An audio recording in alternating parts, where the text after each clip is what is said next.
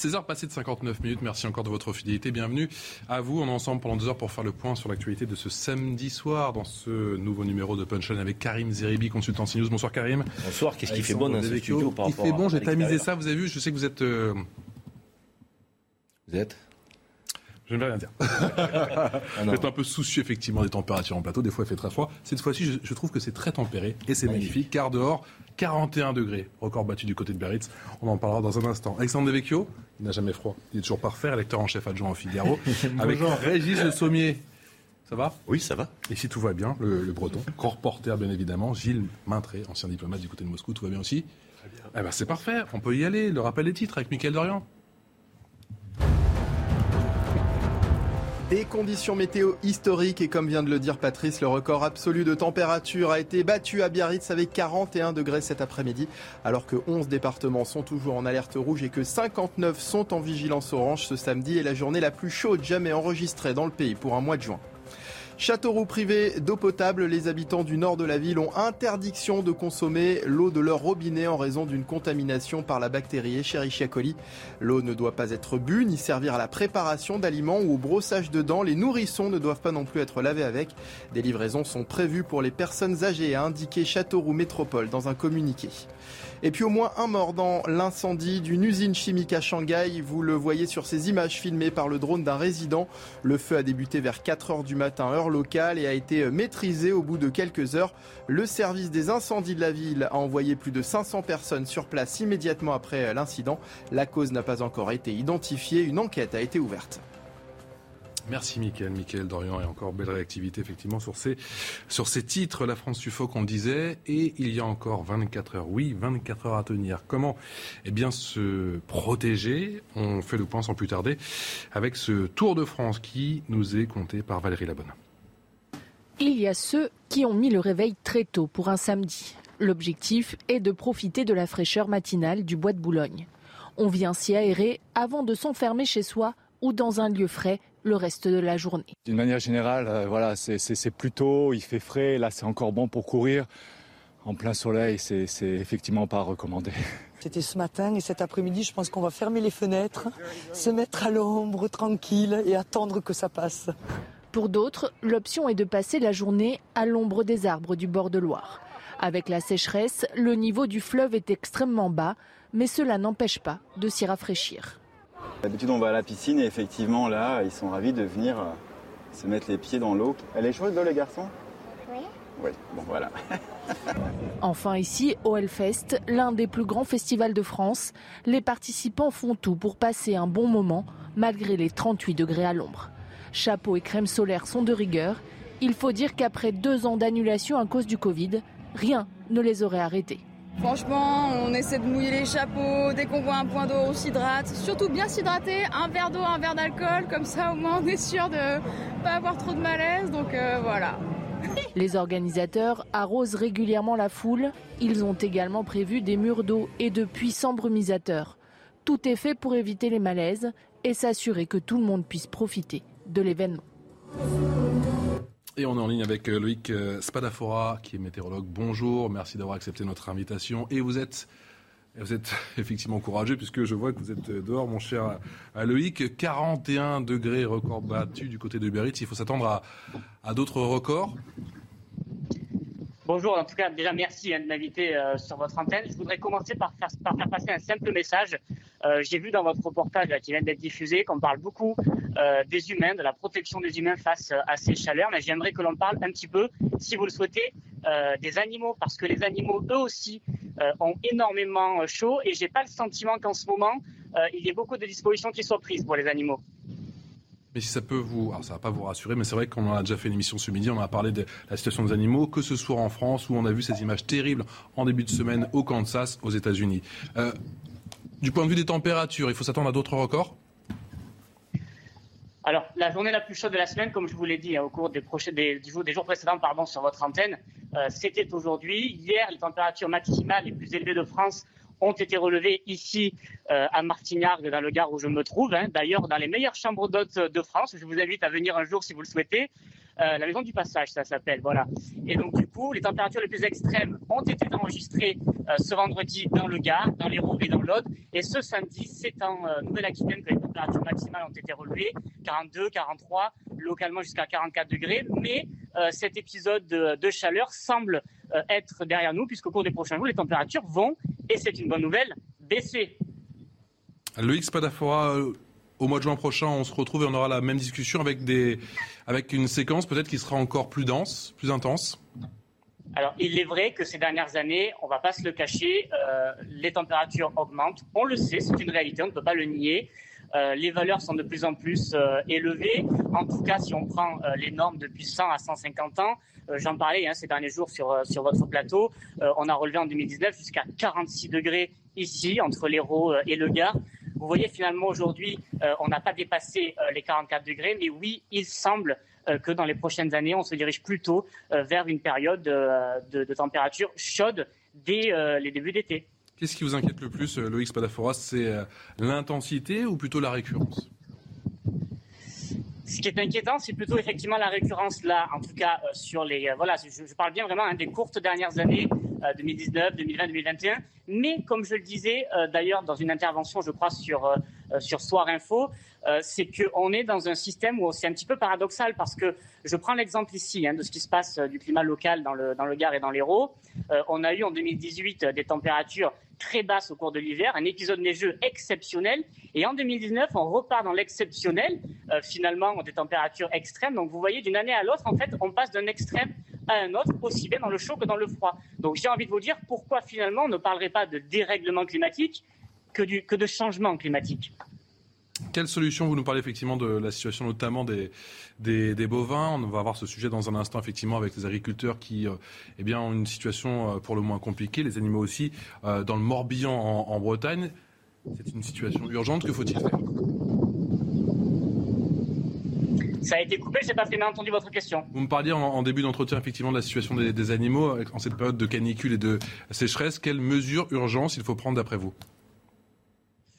Bah, je ne sais pas, il faudrait peut-être euh, végétaliser un petit peu euh, les villes parce qu'on se rend compte que, vous voyez, nous ici à la campagne, et d'ailleurs il y a beaucoup de personnes ici qui viennent euh, en réalité profiter de nos températures extrêmes, si je puis dire, mais qui se sentent bien ici parce qu'on a toujours un petit peu d'air, on a toujours un petit peu de brise marine, sauf les jours évidemment où on est sous Mistral et Tramontane, où là c'est une chaleur écrasante, mais ça c'est quand même dans l'été des, journées qui sont moins importantes que les journées où on est sous l'influence du vent marin.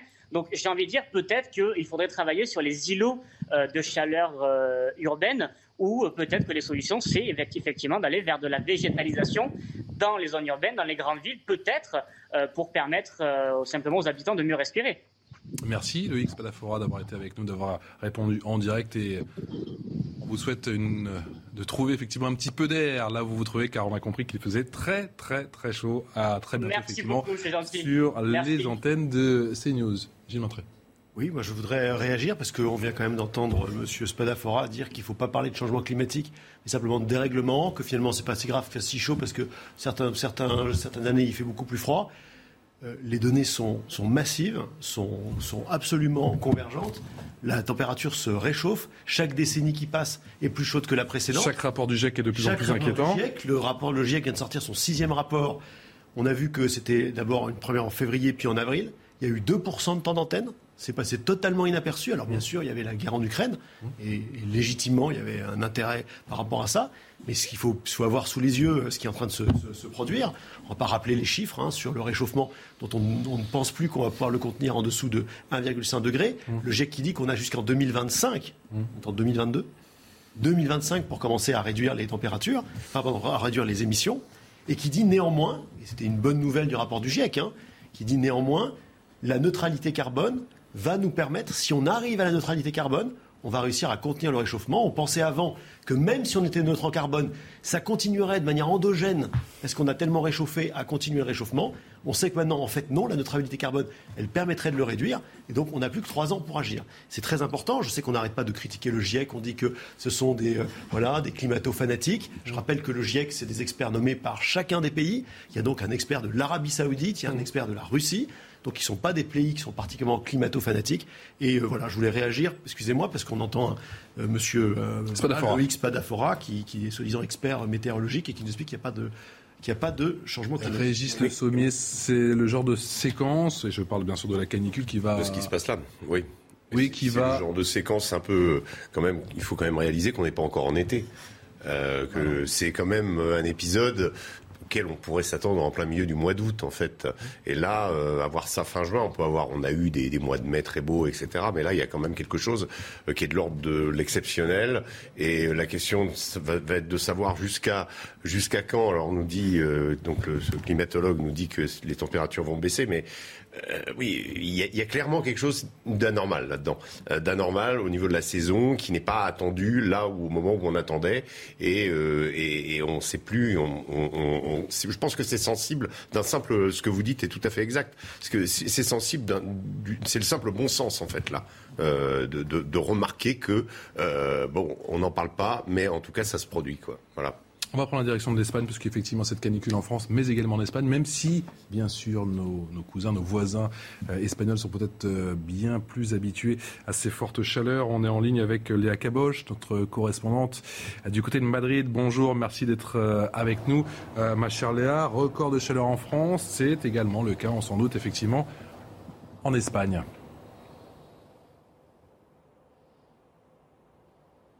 Alors oui, depuis une semaine, la quasi-totalité du territoire est en alerte et subit cette vague de chaleur. Aujourd'hui, le thermostat affiche jusqu'à 43 degrés dans la région de Saragosse. Ici, à Madrid, le pic a été atteint hier. Alors c'est des températures qui sont vraiment difficiles à gérer. Mais rien comparé à la canicule que nous avons vécue l'été dernier avec un record de 47 degrés dans la région de Cordoue. Est-ce qu'il y a un plan en particulier, justement, comment l'Espagne affronte et comment le gouvernement réagit quand il y a ce type de chaleur? Est-ce qu'il y a un plan particulier ou pas forcément? Alors, les Espagnols sont habitués à supporter des températures élevées en été, mais pas aussitôt dans l'année, comme vous le disiez précédemment. L'Espagne connaît des chaleurs records pour un, pour un mois de juin. Les grandes villes touristiques, comme ici à Madrid, par exemple, sont inhabituellement vides. Alors, en effet, comment les Espagnols font pour, faire face à cette canicule? Les travailleurs, par exemple, en extérieur, ont des horaires aménagés. Ils commencent beaucoup plus tôt le matin pour éviter les plus grosses chaleurs. Et la population, quant à elle, évite au maximum de sortir entre 14 et 18 heures. Les villes se sont également adaptées. Alors, de nombreuses fontaines sont à disposition. Les transports en commun et les lieux publics sont dotés d'air conditionné. Les terrasses, quant à elles, sont prêtes à accueillir les touristes grâce à des brumisateurs. Qui dit euh, forte chaleur, qui dit euh, canicule, dit euh, malheureusement aussi incendie. Et je crois que c'est le cas en ce moment avec un, incendie monstre à la frontière entre le Portugal et l'Espagne. Hein. Oui, alors les services de secours espagnols continuent toujours aujourd'hui de lutter contre des incendies. Celui dont vous parlez a déjà ravagé plus de 20 000 hectares de terrain dans le nord-ouest du pays. L'incendie, ceci dit, le plus dévastateur a brûlé près de 9 000 hectares en Castille et Léon et plus de 200 habitants ont été évacués. Alors une partie d'entre eux ont pu regagner leur domicile ce matin, les, les flammes s'étant éloignées de leurs habitations. De nombreux incendies se sont aussi déclarés toute la semaine en Espagne. La majorité sont maîtrisées à ce jour, mais le le pays reste quand même en alerte car les conditions météorologiques sont défavorables avec un vent sec et des températures particulièrement élevées. Merci beaucoup Léa Caboche pour toutes ces précisions depuis Madrid en, Espagne. On vous souhaite une excellente euh, soirée. Merci encore pour toutes vos précisions. Euh, Léa le disait, les Espagnols, ça fait longtemps qu'ils ont réorganisé leur journée. Effectivement, les fortes chaleurs, ça, eh bien, c'est un peu euh, leur habitude, ça, ils, le connaissent. il faut imaginer qu'en France, on puisse, pourquoi pas, à court ou moyen terme, euh, repenser notre manière de travailler, réorganiser nos journées, peut-être plus, tôt le matin et plus tard le soir, à l'espagnol? C'est une évidence euh, par rapport à la question que vous posiez tout à l'heure, intensité, récurrence, qu'on va aller vers plus d'intensité et de manière beaucoup plus récurrente. Et donc, effectivement, cela va avoir un impact sur euh, notre rythme euh, de vie euh, et, nos organisations, à la fois économiques, sociales, institutionnelles. C'est une évidence. Gilles rappelait très justement aussi que ce qui, ce, qui, arrive là a été prédit depuis de nombreuses années. et, et c'est pas contestable pour le coup.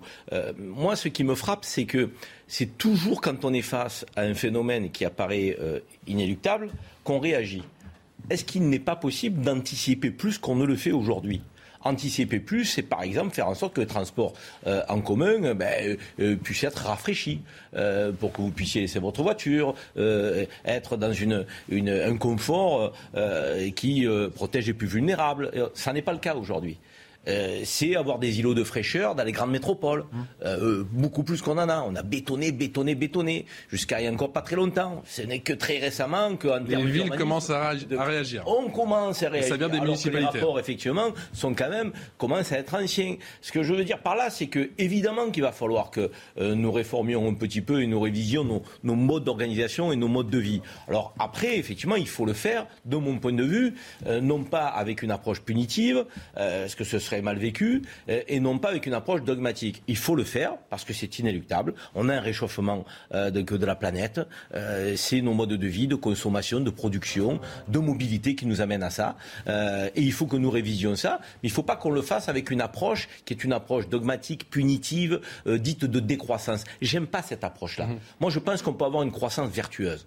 Et il est là un peu le défi qui est posé à ceux qui veulent proposer un projet de société. C'est nous proposer un défi de développement qui soit compatible avec les réalités euh, euh, météorologiques, ce que l'on vit aujourd'hui. 17h passées de 15 minutes, le rappel des titres avec Mickaël Dorian. En Ukraine, cinq civils ont été tués dans des bombardements des forces ukrainiennes à Donetsk, euh, ont indiqué les autorités locales pro-russes dans un communiqué. 12 autres ont été blessés. Plus de 200 obus d'artillerie seraient tombés ce samedi sur plusieurs euh, districts de la ville. Les bombardements ont notamment touché un cinéma et un café du centre-ville. Le Royaume-Uni se prépare à vivre une grève de train historique, la plus importante des 30 dernières années selon les syndicats. Ce mouvement aura lieu mardi, jeudi et samedi et touchera les lignes de train dans tout le pays ainsi que le métro londonien. Et puis au moins 25 morts au Bangladesh en raison des fortes pluies de mousson qui se sont abattues. Plus de 4 millions de personnes sont actuellement bloquées en raison des inondations. La foudre qui accompagne ces précipitations a tué 21 personnes depuis hier, tandis que 4 autres sont mortes dans des glissements de terrain selon la police. Parler de Soir Info. Ouais. Allez, l'impact de la canicule sur notre quotidien. Peut-on arrêter de travailler? Tiens, on se pose la question. Élément de réponse avec Frédéric Calino, avocat en droit du travail, qui était l'invité de Barbara Klein il y a quelques instants. Le Code du travail aujourd'hui euh, ne prévoit que très peu de règles euh, pour ces épisodes de canicule. Il y a une règle générale, mais qui vaut pour toute l'année, c'est la fourniture obligatoire d'eau potable pour les salariés. Et puis il y a une autre règle qui est extrêmement euh, connue maintenant, c'est l'obligation qui est dite de sécurité de l'employeur, qui vise à s'assurer de la prévention de la sécurité et de la santé des salariés sur le lieu de travail. Il y a un cas effectivement euh, dans le droit du travail français qui existe, qui s'appelle le droit de retrait. C'est quand un salarié se retrouve face à un danger immédiat pour sa santé, sa sécurité, euh, sa vie potentiellement est mise en danger.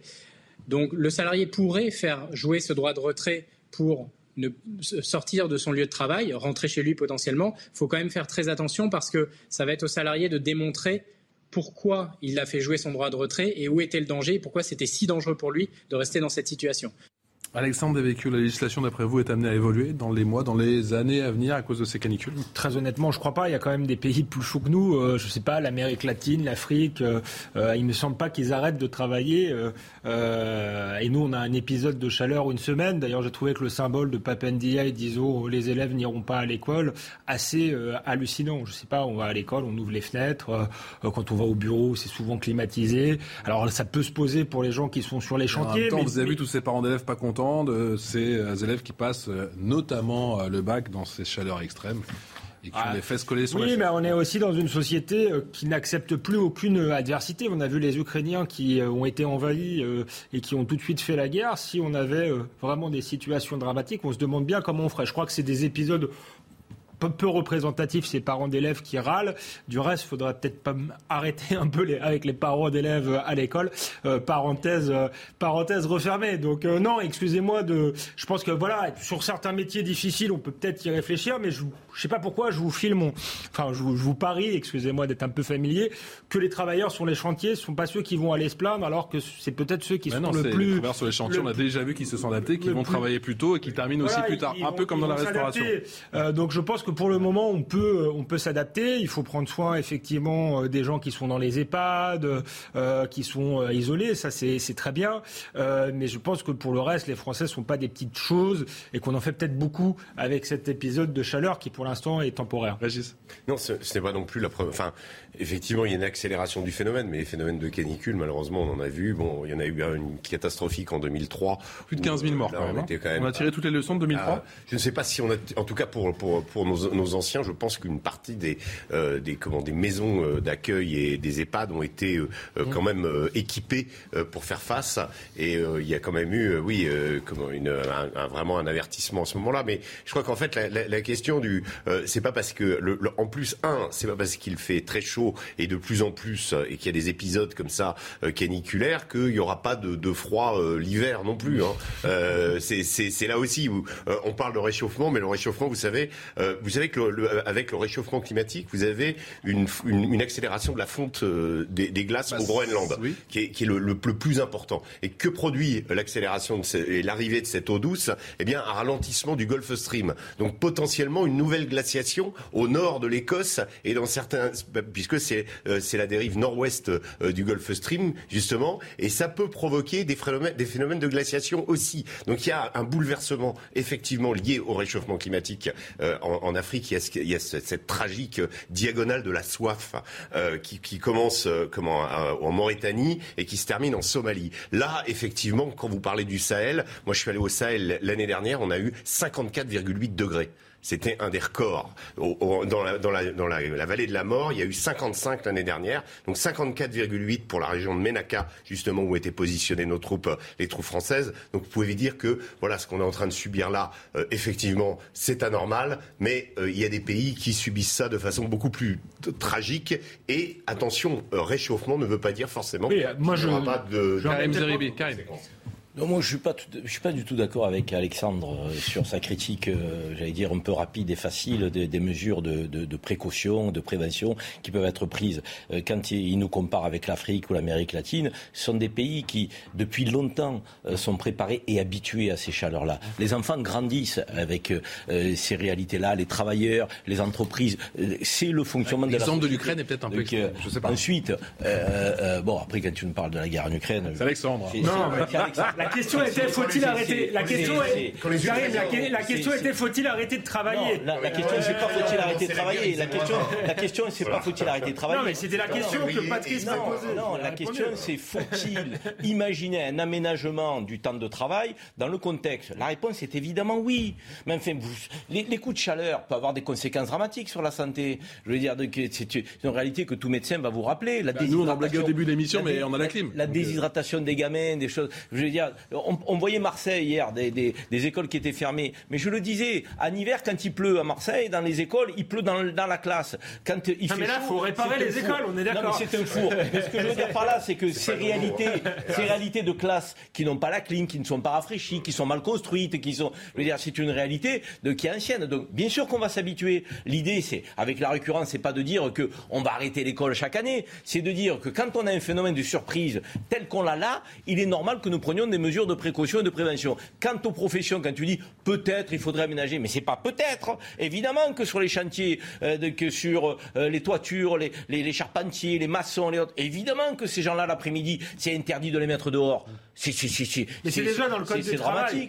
C'est dramatique. Et on le fait pas. il nous disait que dans le code du travail, donc il n'y avait pas grand-chose. Pas grand-chose. Ça veut dire qu'il ne faut pas, tout attendre du droit. Il faut que nous soyons capables aussi bah, de. Là, on est d'accord. Tu sens que ça dépend de l'employeur. C'est un aménagement, c'est un aménagement intelligent. Je vous rejoins. Je te rejoins là-dessus. Il faut pas tout attendre du droit. Et parce qu'il y a un épisode de, de chaleur, je parle pas du droit, moi, je parle d'aménagement intelligent. J'y Moi, je voudrais revenir sur ce que disait euh, Karim Zeribi sur les, les, idéologies, la décroissance en fait. Si on pouvait avoir en France, et peut-être à l'occasion de ces phénomènes qui vont se répéter, un fois 5, hein, dit le GIEC, les, expériences de, chaleur extrême, est-ce qu'on pourrait avoir enfin un débat de qualité, un débat de fond sur l'écologie, qui nous sorte de ce dialogue de sourds entre les climato-sceptiques qui disent il n'y a pas de problème, tout va bien, on continue comme si de rien n'était, et euh, les idéologues de la décroissance qui nous disent mais non, il faut tout arrêter. Mmh. Qu'on puisse enfin réfléchir à une trajectoire de croissance décarbonée qui passe par l'innovation, qui va nous permettre de réinventer. Avec des gens tirés au sort Non. mais non, par ailleurs. J'ai un brin taquin, pardon. Patrice a raison. Il faut évidemment aussi que ça soit accompagné démocratiquement, qu'on ait des choix là-dessus. Que ce soit pas qu'un débat, qu'un débat d'experts. Mmh. Mais si, prenons l'exemple du nucléaire. Parce qu'on vient d'avoir il y a quelques jours le vote du Parlement européen. Mmh. Et tout les Verts à travers l'Europe se réjouir d'avoir réussi à sortir le nucléaire des énergies renouvelables. Mais sans énergie nucléaire, on sait qu'on ne sera pas capable de réduire les émissions. On sait qu'on ne sera pas capable de le faire. Et quand vous avez d'autant qu'on cherche à se débarrasser du gaz russe. Donc Absolument. Euh, dans un contexte en plus où on veut réduire notre dépense aux hydrocarbures. De toute façon, ils nous ont coupé là, ils nous ont coupé le gaz. Bien sûr qu'il y a des questions sur le nucléaire. Bien sûr qu'il y a des questions sur le nucléaire et sur, la sécurité notamment. La sécurité, qui n'est pas le plus important parce que dans les pays développés, la sécurité aujourd'hui est assurée. Jamais eu d'incidents quand même en plus de 50 ans d'exploitation de, de l'énergie nucléaire. Mais il y a le retraitement de long terme des déchets. Mais lorsque votre maison brûle, est-ce que la première question que vous vous posez, c'est quand vous allez recycler l'extincteur? Hmm. Mais vous commencez par, euh, par éteindre l'incendie. Et bien sûr qu'ensuite on réfléchira et on trouvera les technologies. Et je trouve que là, voilà, peut-être qu'on pourrait avoir un sursaut pour avoir un débat de fond et un débat intelligent ce choix, sur la question. Ce, choix du nucléaire, il peut être aussi corrélé en termes de mobilité sur le développement des infrastructures ferroviaires. On sait très bien euh, que, c'est 40 euh, fois moins d'émissions de CO2 que l'avion, 30 fois moins que la voiture, euh, que, d'emprunter que les voies ferroviaires. Mais aujourd'hui, est-ce qu'on a une capacité à faire x2 sur nos 30 000 km de voies ferroviaires dans le pays? Donc en termes d'investissement, parce qu'on a 30 000 km de ferroviaire dans le pays. Ben, si on mettait effectivement les moyens sur la table, on aurait, tant pour les transports de la vie quotidienne que pour les transports à grande vitesse, une offre de transport ferroviaire qui serait, euh, je dirais, euh, peu coûteuse en émissions de CO2. Et, et, ça, c'est bon pour les enjeux que nous évoquons. Donc, et ça, c'est pas la décroissance, c'est une autre croissance. Euh, un mot, parce que vous m'avez interrogé sur la canicule d'aujourd'hui, qui est encore une fois, je le répète, temporaire et à mon avis pas forcément un drame existentiel. Après, si vous voulez qu'on parle du réchauffement de la planète, c'est une autre, euh, c'est une autre question. Et là, effectivement, euh, c'est un enjeu, un enjeu fondamental. Euh, alors, je, elle est, ce, réchauffement est incontestable. Reste à savoir s'il est uniquement lié ou pas à l'activité humaine, et surtout si les pays européens sont aujourd'hui les principaux responsables et les plus à même de faire baisser de manière conséquente ce réchauffement. La réponse est plutôt non, puisque Les, grands pollueurs sont la Chine, la Chine et les États-Unis et pas l'Europe. Et, et, du reste, et, du reste, si les écolos ont leurs contradictions sur le nucléaire, je vous rejoins. Je suis également d'accord avec Karim sur un grand plan d'investissement faisons des transports en commun. Ça, ça peut marcher, ça, Alexandre, ou pas Si tu dis oui, moi je pollue pas trop, je ne fais rien. C'est où tout le monde fait, ou non, personne mais, fait. Non, mais j'allais, euh, j'allais y venir. Je suis d'accord sur le plan d'investissement, je suis d'accord sur euh, sur le nucléaire, euh, mais par contre, il y a une certaine logique chez les décroissants. Il faut bien le dire aussi, parce que les mêmes qui parfois sont, en font beaucoup sur le réchauffement, etc., sont les plus mondialistes et ceux qui continuent à vouloir importer des produits de Chine. Le meilleur moyen, à mon avis, de réduire quand même euh, le, réchauffement climatique, c'est un peu de réduire les échanges sur la planète, ce qui n'est pas forcément euh, la, logique première euh, de l'Union européenne, par exemple, qui a fait de la concurrence libre et non faussée l'alpha et l'oméga de la politique. Donc, je ne suis pas décroissant, loin de là, mais tout n'est pas acheté chez les décroissants et savoir comment on produit, est-ce qu'on produit plus, plus local, est-ce que dans nos cantines, pour nos enfants, on continue à mettre des produits qui soient importés de l'autre bout du monde? Ça, ça sont des choses pas la Ce sont des choses pragmatiques. Les circuits euh, courts, pour moi, c'est pas la décroissance. Voilà, euh, les circuits courts, c'est quelque chose qui est absolument nécessaire. intéressant et c'est un débat effectivement passionnant, mais il faudrait pas le, réduire à cet, épisode de chaleur là. Non, moi, j'ai pas trop de commentaires à faire, sauf que je dirais simplement d'autant que nos leaders montrent l'exemple en allant en, train à Kiev. voilà. Non mais et, tout ça. Pour, non, mais, Express, l'ancienne. Pour rebondir sur ce que dit Régis, concernant les choix énergétiques et les choix de mobilité il ne faut pas que ces choix soient franco-français, il faut qu'ils soient européens. Et c'est là où on revient sur l'Europe politique. L'Europe politique, qui doit décider de son avenir sur l'enjeu énergétique, elle doit aller dans le même sens avec les 27. L'Europe politique, c'est celle qui doit investir massivement ensemble sur le ferroviaire, sur notre continent, et pas simplement attendre qu'un pays le fasse et que l'autre ne le fasse pas. C'est ça l'Europe politique. Tout reste à faire. Volodymyr Zelensky sur le front aujourd'hui, du côté de Mykolaïev. On en parle dans un instant. A tout de suite.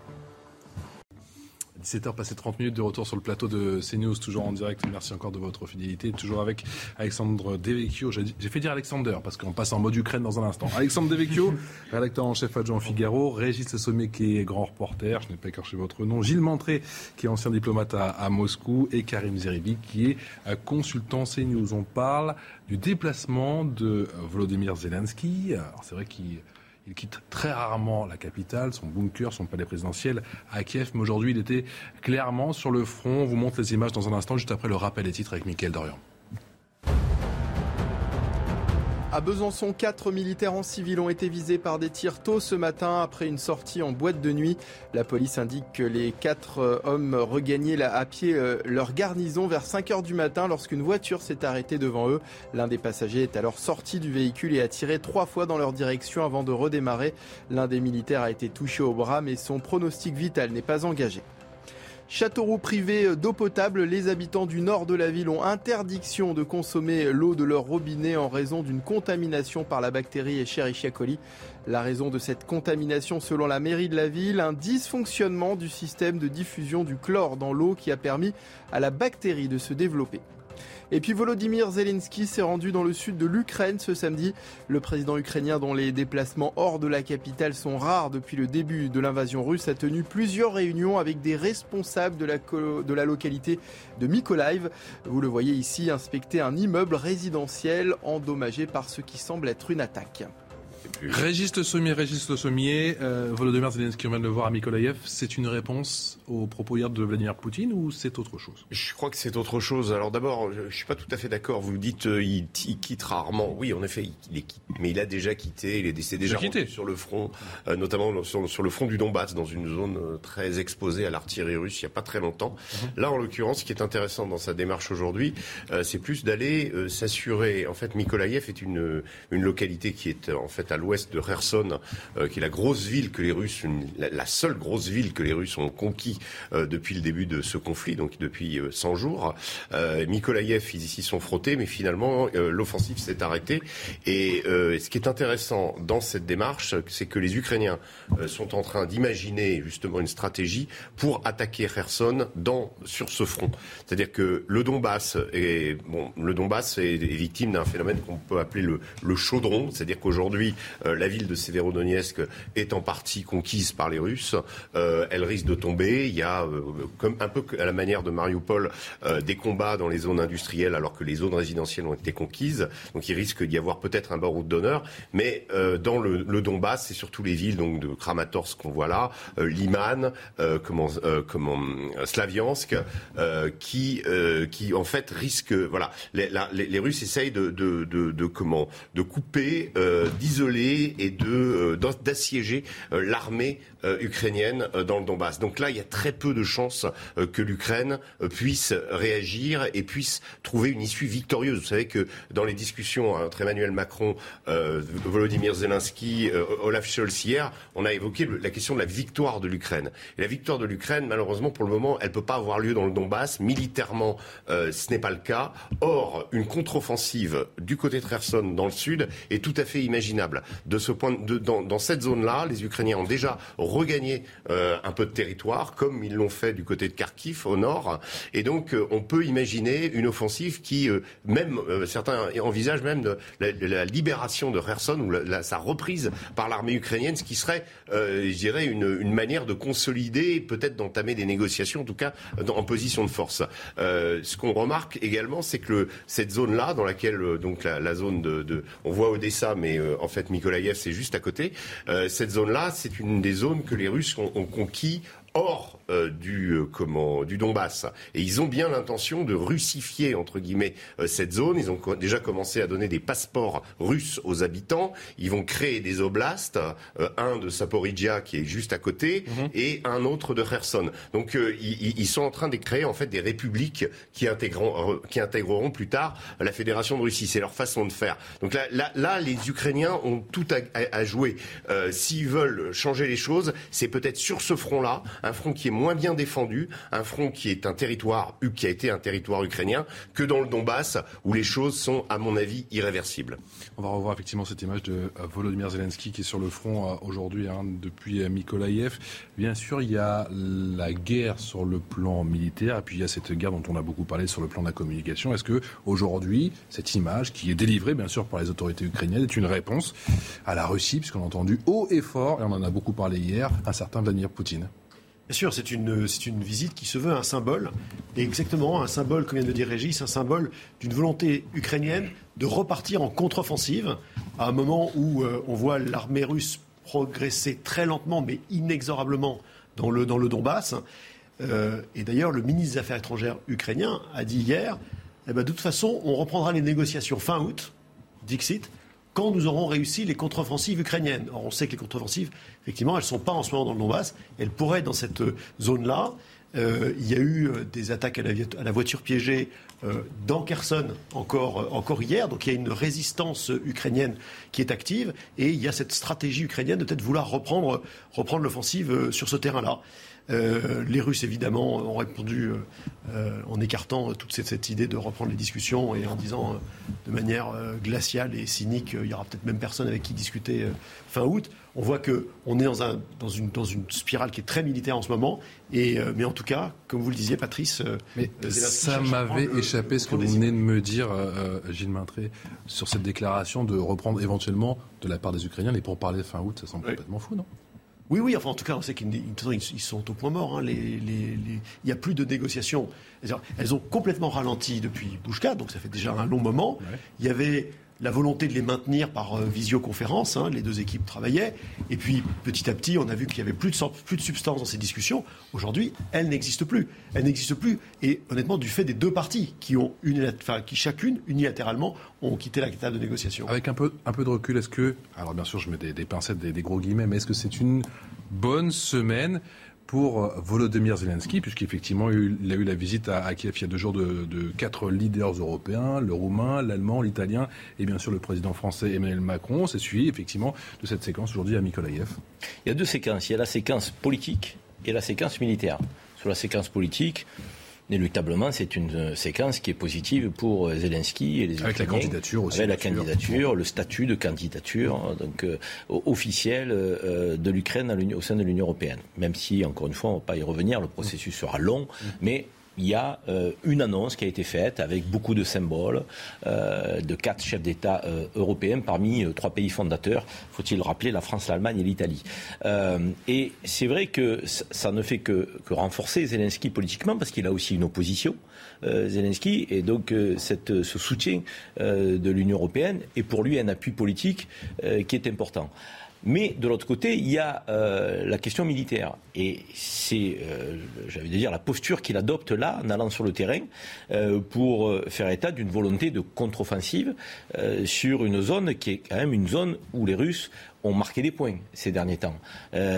moi, contrairement à, peut-être ce, ce, qui vient d'être dit, si, je l'ai mal perçu ou si je m'ai compris, donc qu'on me contrarie, je pense que ça ne veut pas dire qu'on est loin d'un retour à la table des négociations. Ces discours d'offensive et de contre-offensive militaire. Pourquoi? Parce que derrière euh, cette volonté de vouloir arriver à la table des négociations avec une position, j'avais dire, euh, un, peu, un peu offensive hein, aussi, euh, il y a aussi des messages qui ont été passés. Il y en a notamment un, je ne sais pas si vous l'avez retenu, c'est Poutine, qui dit que l'intégration de l'Ukraine au sein de l'Union européenne, ça ne pose pas de problème. Qui eût cru que Poutine aurait été capable de tenir ces propos-là? Et ces propos-là, pour moi, ouvrent une porte potentielle à des négociations futures, sans que ce sujet-là soit un sujet, euh, j'ai envie de dire, euh, bloquant. Parce qu'on sait très bien que le sujet bloquant, c'est l'OTAN. Mais ce n'est pas l'Union européenne. Et il a fait la distinction hier. Et il a fait la distinction d'autant qu'effectivement, le statut de candidat est officiel aujourd'hui. Et donc, s'il était resté sur une posture fermée, on sait très bien que derrière, les négociations n'auraient jamais pu reprendre. Or, il, avait il a eu une posture qui était une posture beaucoup plus apaisée mmh. que ce à quoi on avait l'habitude. Il dit, mais ça n'est pas un problème. Ça n'est pas ça euh, qui euh, nous dérange. Et s'ils veulent intégrer l'Union européenne, qu'ils l'intègrent. Enfin, Et il, il dit aussi que, que ce que l'opération spéciale, là- elle est ce que je conforme. veux dire par là, euh, c'est que sur ce point, il n'a pas un discours guerrier. Il n'a pas un discours de, de- de, euh, bloquant. La Russie a toujours, que- C'est important la de le Russie a souligner. toujours dit qu'elle n'avait pas de problème avec l'entrée de l'Ukraine dans l'Union européenne depuis le début hein, de- du conflit, même avant, et que le point dur était l'OTAN. Maintenant, je suis d'accord, le fait qu'il le réaffirme montre qu'il y a cette possibilité. Dans ce Il moment-là. est néanmoins, il est néanmoins vu ce qu'est, ce qu'est la situation sur le terrain, hein, il- pour qu'il y ait négociation, il faut qu'il y ait une forme d'équilibre. Euh, des rapports de force. Et aujourd'hui, il y a un rapport de force qui est favorable aux Russes dans le Donbass, que les Ukrainiens cherchent à inverser sur d'autres fronts. Ce qui est sûr, c'est que les Européens, eux, essaient de pousser à ce qu'il y ait à nouveau une discussion. Il n'y a pas que les Français. On sait qu'Emmanuel Macron, dans cette rhétorique sur ne pas humilier, etc., qui est en fait une rhétorique pour dire qu'il faut discuter, c'est aussi la position des Allemands, des Italiens qui ont déplacé un plan de paix. C'est pas la position des Américains, c'est pas la position des Polonais et des Baltes. Il y a là une- une- une- un désir, et c'est normal que, que, que la discussion reprenne. Il est là notre Et- rôle, à mon avis. Bien sûr, à nous, notre rôle Européens. est là. Et le fait, aussi- et le fait qu'on accepte, chose, euh, je juste termine une- Ouais. en une phrase, et le fait qu'on accepte la candidature de l'Ukraine le- pour entrer dans l'Union européenne est justement, pragmatiquement, un aspect qui va permettre aussi de revenir à la table de négociation, puisque c'est une perspective Mhm. de paix qui s'ajoute. Régis. Moi, je crois pas du tout que les- la, la table des négociations soit très proche. Euh, Actuellement, on est toujours dans, le- dans la séquence guerrière, et tant que les, les- tant que les deux parties euh, n'en sentiront pas qu'elles ont euh, un intérêt à le faire, euh, il n'y aura rien qui se passera. On peut En sortir vite, moi, je euh, pense. bah, euh, oui, C'est enfin, mon point de vue. Là, pour le moment, on est, quand même dans une. C'est le canon qui, les canons qui parlent, et, et Emmanuel Macron en a beaucoup parlé oui, hier avec nos canons César. Non, ce que, ce que, ce que je, pense quand même que ce qui s'est passé hier est fondamental pour l'Ukraine, et c'est pour ça que euh, Zelensky aussi veut repartir à l'offensive. C'est-à-dire qu'actuellement, avec trois présidents, euh, plus le, le président roumain, Ouais. mais surtout les, les grandes locomotives de l'Europe, hein, puis les, les pays fondateurs, de l'Europe, euh, qui viennent au chevet euh, de l'Ukraine à Kiev, il y a une, d'une certaine façon une manière d'acter que l'Ukraine existera et continuera à exister. Ce qui n'était pas évident jusqu'à présent, puisque euh, avec l'invasion, euh, bon, on s'est demandé à un moment si euh, euh, comment Vladimir Poutine n'avait pas l'intention d'envahir tout, l'Ukraine. Maintenant qu'il y a eu le, déplacement de ces trois leaders, euh, les assurances qui ont été données, la, promesse de, nouvelles armes, etc. Encore que pour l'Allemagne, ça reste quand même problématique puisqu'il paraît que les, armes allem- allemandes ont un peu de mal à arriver en Ukraine. Mais en tout cas, d'état de cause, vis-à-vis de Vladimir Poutine et vis-à-vis de la Russie, il y a quand même une manière de dire l'Europe est au chevet de l'Ukraine. L'U- L'Union européenne dans l'Ukraine, ça permettra aussi à l'Ukraine de survivre. Parce qu'aujourd'hui, regardez euh, la, comment, la physionomie du pays. Vous avez un pays qui est amputé de 20% de son territoire, pas n'importe lequel. Avant, quand c'était simplement le Donbass, c'était quelques régions un- un, euh, comment, euh, industrielles mourantes et soviétomorphes. Aujourd'hui, c'est toute la frange côtière euh, que les Russes occupent.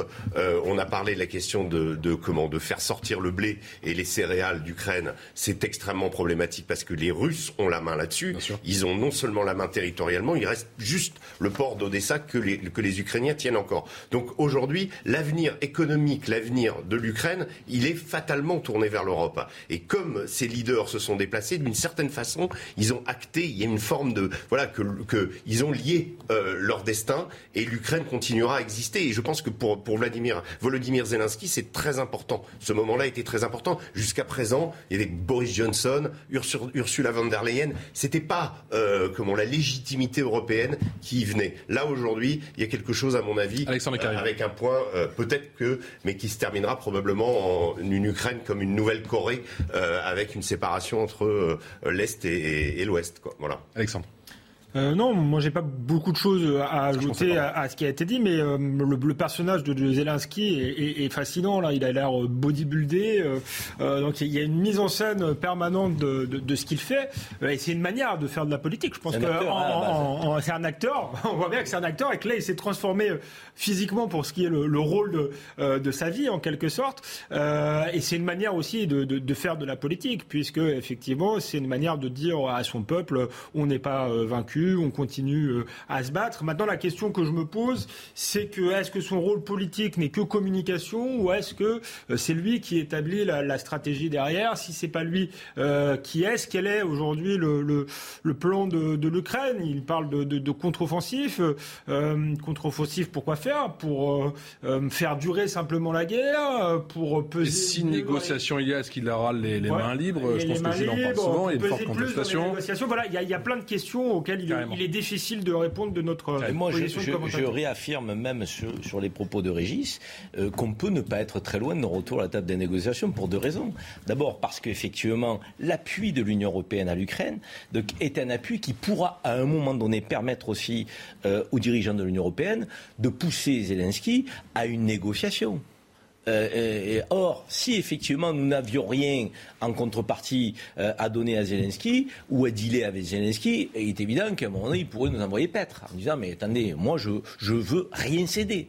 Euh, comme territoire ukrainien mhm. de ce qu'il était en amont de la guerre. Or là, avec les négociations, avec la candidature de l'Ukraine, on pourra effectivement certainement l'accompagner dans ces négociations, sans les faire à sa place, mais en, pesant un peu sur lui. Et de l'autre côté, comme le président Macron a quand même raison, on ne pourra pas imaginer une sortie de guerre et un retour à des négociations avec un Poutine humilié, avec une Russie humiliée. Donc il va falloir à un moment donné céder quelque chose. Mm. En tout cas, entériner le fait que sur une partie de l'Ukraine, ils ont gagné. Ça sera le Donbass, peut-être un peu plus. Et on continue à en parler. Un peu plus que la négociation Et on continue à en parler juste après le rappel des titres. C'est d'autant plus On continue à en parler juste après. Se voiler la face, la Russie n'est pas à genoux, euh, contrairement à ce qu'on avait imaginé. Je vous donne la parole juste après, Régis. Semaine. Le rappel des titres. Des conditions météo historiques, le record absolu de température a été battu à Biarritz avec une pointe à 42,9 degrés cet après-midi, alors que 11 départements sont toujours en alerte rouge et que 59 sont en vigilance orange ce samedi. Et la journée la plus chaude jamais enregistrée dans le pays pour un mois de juin. Emmanuel Macron s'est rendu au Mont Valérien. Le chef de l'État a présidé tout à l'heure une cérémonie pour le 82e anniversaire de l'appel du 18 juin 1940 au mémorial de la France combattante du Mont Valérien dans les Hauts-de-Seine. Il s'agit de la première cérémonie de commémoration se déroulant après la mort du dernier compagnon de la libération, Hubert Germain. Et puis un réseau de revente de drogue à domicile Ubershit a été démantelé près de Grenoble. Trois hommes ont été interpellés par la brigade anticriminalité et la brigade des stupéfiants de la DDSP de l'Isère. Placés en détention provisoire, leur jugement doit avoir lieu le mois prochain. Allez, on continue avec mes invités à parler de la guerre en Ukraine avec la question des céréales. On en a beaucoup parlé effectivement et le spectre d'une famine mondiale. On voit ça avec Tancred Guillotel. Soulina, au bord de la mer Noire. Dans ce port roumain, près d'une centaine de navires attendent de pouvoir remonter le Danube pour récupérer le blé ukrainien, une solution d'urgence suite à la fermeture des ports ukrainiens de Mariupol, d'Odessa ou encore de Mykolaïv par l'occupant russe. Le mois dernier, environ 400 navires sont entrés et sortis du canal de Soulina. Si la guerre ne se termine pas, nous verrons des navires ici comme jamais auparavant. En amont, au port ukrainien d'Ismaïl, ce sont les chauffeurs routiers qui patientent avec leurs précieux chargements de céréales. Avant, ça ne prenait pas plus d'une journée pour transporter un chargement et faire tout le processus. Maintenant, c'est beaucoup plus compliqué. Depuis le début de la guerre, 1,5 million de tonnes de céréales ont pu être exportées par ce biais. Alors que 20 à 25 millions de tonnes sont toujours bloquées en Ukraine, les fermiers, eux, ne désespèrent pas. S'il y a une logistique via les ports ukrainiens et roumains du Danube, alors nous vendrons la quasi-totalité de la récolte. Depuis fin mai, le trafic maritime sur le fleuve est géré conjointement par la Roumanie et par l'Ukraine. Le transport de céréales est devenu prioritaire. Voilà, tant de Guillotel pour ce commentaire. Régis Le Sommier, il y a déjà urgence sur cette question euh, des céréales Il y a urgence. On a vu la visite du, président sénégalais en Russie. Euh, il y a plusieurs euh, leaders internationaux qui ont, euh, pour leur propre pays, déjà sonné l'alarme. On risque d'avoir des famines jusque, mmh. jusqu'en Indonésie si le, blé ne sort pas d'Ukraine. Donc le blé plus les céréales russes qui, elles, sont frappées d'embargo. Enfin, il y a, il y a tout un... Voilà, donc il y a une véritable crise alimentaire en perspective, mais une crise sur laquelle on a encore, je pense, un certain nombre de leviers on peut l'éviter. Euh, la, communauté internationale peut l'éviter. Euh, simplement, les Russes ont dans cette, euh, dans cette équation une, comment, une, des moyens de pression qui sont absolument considérables.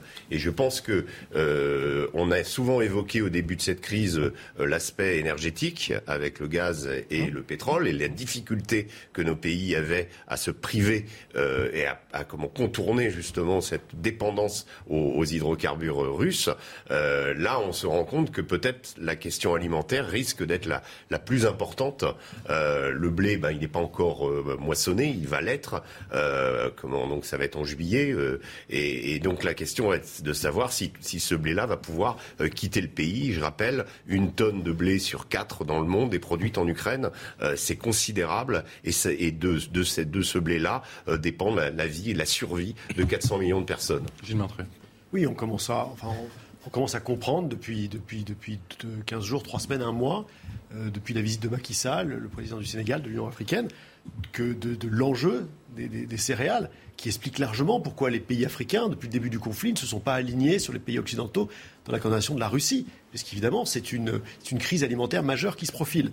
Et on voit que par rapport à ça, les Russes, évidemment, jouent de, essayent de jouer de leur avantage tactique. Parce que qu'est-ce qui se passe autour d'Odessa Eux, les Russes ont déployé une marine militaire, n'ont pas cessé de donner toutes les indications qu'ils voulaient prendre le, port d'Odessa. Il y a eu des, frappes, vous vous souvenez, euh, très régulières depuis le début du conflit. On a même pensé à un moment qu'ils tenteraient un débarquement. Et les Ukrainiens ont entièrement miné tout le littoral avec des mines d'ailleurs d'assez mauvaise qualité, dont une partie est à la dérive. On en retrouve certaines sur les côtes turques et roumaines. Et qu'est-ce qu'aimeraient les Russes? C'est qu'à la faveur de ce chantage sur les céréales, on opère un déminage de, toute la côte près d'Odessa qui laisserait évidemment les mains libres à un débarquement possible. Donc c'est ce jeu dont les Russes sont les spécialistes du chat et de la souris, en disant bah, écoutez, nous, ce n'est pas nous qui retenons les céréales, nos, nos, navires laisseront passer les navires, mais il faut d'abord déminer. Il va falloir trouver une solution. La, la Turquie avait proposé peut-être des convois qui seraient escortés, mmh. la France avait proposé son aide. Là, cette partition-là se joue forcément diplomatiquement parce qu'il faut détacher cette question du reste du conflit ukrainien. Euh, c'est un véritable levier pour les Russes, Karim Zerebi, justement, tous ces blocus et cette question des, céréales. Est-ce qu'au final, dans quelque temps, cela ne peut pas se retourner justement contre euh, Vladimir Poutine, puisqu'on l'a dit, effectivement, il l'a on le dit très souvent isolé, mais au final, c'est pas vrai. Il y a quand même beaucoup de pays asiatiques qui le soutiennent, ou qui s'abstiennent en tout cas quand il y a des votes. C'est la même chose pour les pays africains faut pas sous-estimer Vladimir Poutine hein, depuis le départ. Hein. donc euh, même si on a du mal un peu à saisir euh, euh, ses postures, sa stratégie, l'approche globale de, ce qu'il a engagé, c'est quand même quelqu'un qui, à un moment donné, sait quand même où il va. Et le continent africain est un tel enjeu qu'il est conscient qu'il doit apparaître plutôt tel un sauveur que comme celui qui va condamner le, continent avec des famines monumentales et dramatiques. Euh, de plusieurs centaines de millions de personnes. je crois qu'il est conscient de ça. La Russie est déjà sur le continent africain, déjà bien présente, euh, comme les États-Unis et la Chine. Ces trois grandes puissances sont très présentes en Afrique. Et de fait, ayant ce levier-là, il va peut-être euh, jouer avec nous, occidentaux, européens, d'un rapport de force encore avec cette carte-là. Mais au final, je pense qu'il aura peut-être intérêt euh, plus qu'envie, euh, mais intérêt et envie donc, euh, d'apporter, d'être celui qui apporte la solution. De mon point de vue. Oui, bah, sur le premier train de sanctions après la, guerre en Crimée, on a vu que la Russie est devenue autosuffisante sur le plan alimentaire. il est possible qu'il y ait des, accords qui soient passés avec ces pays-là, que, que, Vladimir Poutine ait ça en tête, puisqu'il a eu plutôt un coup d'avance sur nous, sur tout cela. Il avait de toute évidence préparer cette guerre. Euh, maintenant, il n'empêche qu'effectivement, cette guerre va faire du désordre, du désordre en Europe, mais du désordre sur le plan euh, mondial. Et c'est pour ça qu'il euh, faudrait qu'elle s'arrête le, le, plus tôt possible. Euh, je pense qu'on voit beaucoup de commentateurs qui sont assez va en guerre. une forme d'excitation autour, autour de cette guerre. Certes, il y a un agresseur et un agressé. certes, il faut sans doute être ferme avec Vladimir Poutine, puisque après, il ne s'arrêtera pas. mais, mais la raison commande quand même de, passer par la diplomatie et de trouver une solution pour que cette guerre euh, s'arrête le plus tôt possible, parce que sinon elle va faire des victimes euh, militaires, mais aussi des, victimes euh, liées au, dérèglement économique que cela va engendrer. Dans d'autres parties du monde, ils ne se sont pas ligués contre Vladimir Poutine et la Russie, mais on peut le comprendre et on peut l'entendre. Est-ce que nous avons été sensibles, nous, de, aux destructions et aux drames humains en Syrie, en Libye, en Irak comme nous le sommes pour les Ukrainiens? Non. Ben, a l'inverse. Je pense qu'ils sont dans la même position vis-à-vis de Vladimir Poutine. Ils sont peut-être moins sensibles euh, de, que, aux, malheurs des Ukrainiens qu'à leurs malheurs eux-mêmes euh, de ces pays-là. Et ils savent très bien que euh, le salut passe aussi par une relation maintenue avec la Russie. Et la Russie a fait le tour de bon nombre de pays avec Lavrov. De, ils sont allés en Algérie, par exemple, qui est un grand pays gazier, pétrolier mmh. et autres, pour nouer des accords, passer des accords. Ils l'ont fait avec d'autres pays pendant la guerre. Donc, ça veut dire qu'ils sont reçus. Ils passe des accords, des partenariats, les collaborations et les relations commerciales continuent avec un grand nombre de pays. Ils ne sont pas seuls, les Russes. Je pense qu'on a été un petit peu vite en besogne en imaginant euh, qu'on allait mettre, euh, sur l'expression euh, comment de, lui faire la guerre économique totale, expression de Bruno Le Maire euh, vous vous souvenez qu'il avait été euh, d'ailleurs recadré par Emmanuel Macron. L'effondrement de l'économie, je crois. Russe. Voilà, jusqu'à donc l'idée, l'idée était de mettre la, Russie à genoux, de lui livrer une guerre économique totale. On a fait des trains de sanctions, on en a fait un certain nombre. on a retiré les banques russes de, comment, de tous les échanges internationaux. Et puis on se rend compte, et là je donne juste un chiffre, hein, l'excédent dégagé par les hydrocarbures russes vendus depuis le début de la guerre équivaut à 93 milliards de dollars. 93 milliards de dollars, c'est deux fois le budget de la défense française. Donc ça veut dire que quand on dit on va mettre à genoux la Russie pour qu'elle ne puisse pas financer sa guerre, non seulement c'est faux, mais en plus on, lui a permis de gagner de l'argent. Pour ce qui est euh, des hydrocarbures, on s'est rendu compte que la Russie, et ça c'est le, comment le journal espagnol El Mundo qui l'a révélé, euh, vendait un certain nombre de pétrole, ça on le savait à l'Inde, mais que l'Inde nous vendait le même pétrole plus cher. C'est-à-dire qu'en fait euh, donc ce pétrole qu'on arrête officiellement d'acheter à la Russie, on le rachète à l'Inde. Donc il y a un certain nombre de choses, de, mesures qui ont été euh, mises en place par la Russie. Et on se rend compte finalement que la Russie avait assez bien anticipé euh, comment ce allait, ce qui allait arriver. Et la question c'est a-t-on, euh, est-on parvenu à mettre à genoux la Russie, à l'ombre, euh, vraiment à la contrarier euh, Ces oligarques sans doute, mais comment le pays lui-même, j'en suis pas sûr. J'ai une 30 secondes, j'aimerais juste avoir votre sentiment, je sais pas, mais on, a beaucoup parlé, il y a eu beaucoup de rumeurs autour de l'état de santé de Vladimir Poutine, effectivement, toutes ces, conjectures, si je puis dire. Quand on le voit hier à ce forum économique à Saint-Pétersbourg, 4 heures de discours, ça met un, petit peu un terme à toutes ces, il est bien soigné, s'il est supputations ou pas du tout On a déjà donné 4 fois ou cinq fois malade hein, depuis les 20, dans les dernières années. Je rappelle qu'on pensait déjà aussi que Oussama Ben Laden euh, était atteint d'un problème rénal, que Saddam Hussein avait un cancer. Bon, euh, il, faut, se, il faut, faut, être très prudent. Juste en une phrase, pour conclure, les sanctions aujourd'hui effectivement ne portent pas les, les effets. Elles ont toujours été pensées pour être longues, mmh. notamment sur les hydrocarbures. Aujourd'hui, ils gagnent plus d'argent, ils en perdront demain mais on voit les premiers effets sur la, limite technologique. Ils ne, perçoivent, ils ne reçoivent plus de pièces technologiques. Et donc, c'est un temps beaucoup plus long avant que ça se On est extrêmement en retard. Merci beaucoup, Gilles Maintré. On se retrouve dans un instant. À tout de suite. C'est vrai que. Je sais pas si. De retour sur le plateau de Punchline, toujours en direct. Merci encore de, votre fidélité. On est toujours avec euh, Karim Zeribi qui est consultant CNews, avec euh, Régis Sommet qui est grand reporter, avec Alexandre Devecchio qui est euh, rédacteur en chef adjoint au Figaro et avec Abdoulaye Kanté qui est policier. Bonsoir, merci beaucoup d'être avec nous. Le débat dans un instant, juste après le rappel des titres avec Isabelle Pibolo. Le mercure au plus haut ce mois-ci. Le record absolu de température a été battu à Biarritz avec 41 degrés cet après-midi à 15h. Une canicule précoce inédite. 11 départements sont toujours en alerte rouge et 59 sont en vigilance orange. Ce samedi est la journée la plus chaude jamais enregistrée dans le pays pour un mois de juin. L'eau du robinet interdite à la consommation à Châteauroux. Elle a été déclarée impropre après une contamination par la bactérie Escherichia coli. Près de 25 000 habitants du nord de la ville sont concernés alors que la canicule touche la France. Une interdiction qui devrait durer jusqu'à demain 18 heures. À Shanghai, ouverture d'une enquête après l'incendie d'une usine de produits chimiques. Un conducteur de véhicule de transport est décédé et un employé de l'usine a été légèrement blessé. Le feu s'est déclaré vers 4 heures du matin et a été maîtrisé en quelques heures. Il s'agit du premier accident industriel majeur depuis la levée du confinement début juin. Merci Isabelle Piblot pour le rappel des titres. Il s'en passe un, vous le savez désormais, toutes les 20 minutes. Les forces de l'ordre face au fléau en France du refus d'obtempérer. Dernier exemple en date, ça s'est passé hier soir à Paris, dans le 18e arrondissement de la, euh, la capitale. Un véhicule a foncé sur des policiers, des agents qui ont dû faire usage de leur arme. Il y a trois blessés légers, Alexis Vallée. Il est 21h lorsque trois policiers en civil sont témoins d'un échange de drogue dans un véhicule situé rue Burke. Munis de leurs brassards, ils ordonnent à l'automobiliste de s'arrêter. L'homme refuse d'obtempérer et accélère. Il heurte la jambe d'un fonctionnaire avant de tourner à droite rue Durantin. Il se trouve alors face à un autre policier qui sort son arme de service. Voyant que la voiture lui fonce dessus, il tire une fois avant que le suspect ne s'éclipse dans la rue Tolosé. Dans ce quartier de Montmartre très touristique, les témoins ont été effrayés. J'avais plein de monde crier et j'ai eu très peur, je croyais que c'était rien. Et moi j'ai commencé à baisser le rideau parce que j'ai eu très peur.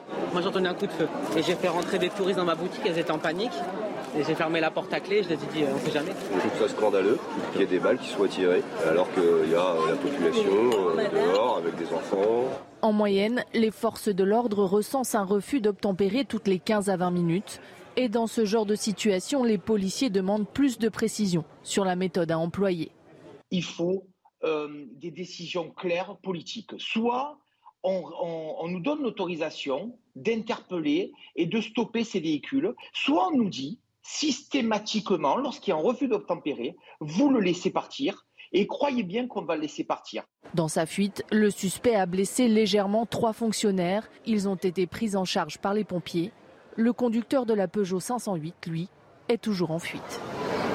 Toujours en fuite, voilà, et on n'a toujours pas de nouvelles concernant justement ce, conducteur, le profil de ce conducteur. Que traduit la récurrence de ces euh, refus d'obtempérer à Kanté Écoutez, il y a encore pas plus tard que la semaine dernière, on était sur ce plateau encore de parler de ce genre de fléau qui devient une mode. Déjà dans le 18e. Ouais, c'est ça, c'était déjà dans le 18e, et là, on s'avère encore que les individus sont encore recherchés. Mais euh, je peux vous dire que ça devient une mode, une dangereuse mode qui a des effets, on va dire, désast... euh, vraiment, euh, c'est dévastant quoi. Quand on voit ce qui se passe, pas plus tard que hier, déjà à Montpellier, du côté de Jevignac, vous avez quand même des individus qui ont aussi encore une fois voulu se soustraire à un contrôle de gendarmes. Mais là, pour vous dire, il y a des morts. Il y a, des individus qui sont morts. Il y a, eu deux morts à Jevignac. Voilà. Et ça, c'est quand même, ça montre encore la réalité de ce, de ce fléau qui, euh, il en faudra combien de morts? Mmh. Combien il faudra que les gens prennent conscience que le refus tempéré tue? Oui, ça peut tuer. Un toutes les 20 minutes et des, euh, des peines qui sont assez dissuasives d'après vous, justement, pour... Euh... Écoutez, comme disait euh, mon collègue euh, Rudy Mana du syndicat Alliance, et je pense qu'effectivement, il faut qu'il y ait une décision politique, il faut qu'il y ait, une, on va dire, une fermeté, mais aussi l'application secto sensus de la loi. Parce que tant qu'il n'y aura pas, on va dire, quelque chose de ferme pour essayer d'inciter les chauffards, ces fous du volant, qui, eux, n'ont rien à voir. Ils se disent qu'ils n'ont rien à faire. Ils n'ont pas peur du contrôle. La preuve, ça se multiplie de plus en plus. Limite, maintenant, ce sont nos collègues. Et je peux vous dire encore que j'ai même aussi une pensée, rien que pas plus tard, hier, du côté, euh, euh, il y a quelques jours à Montreuil, la femme d'un collègue qui s'est fait percuter par un individu qui n'a pas voulu s'arrêter. Et, en- et là, elle est hospitalisée.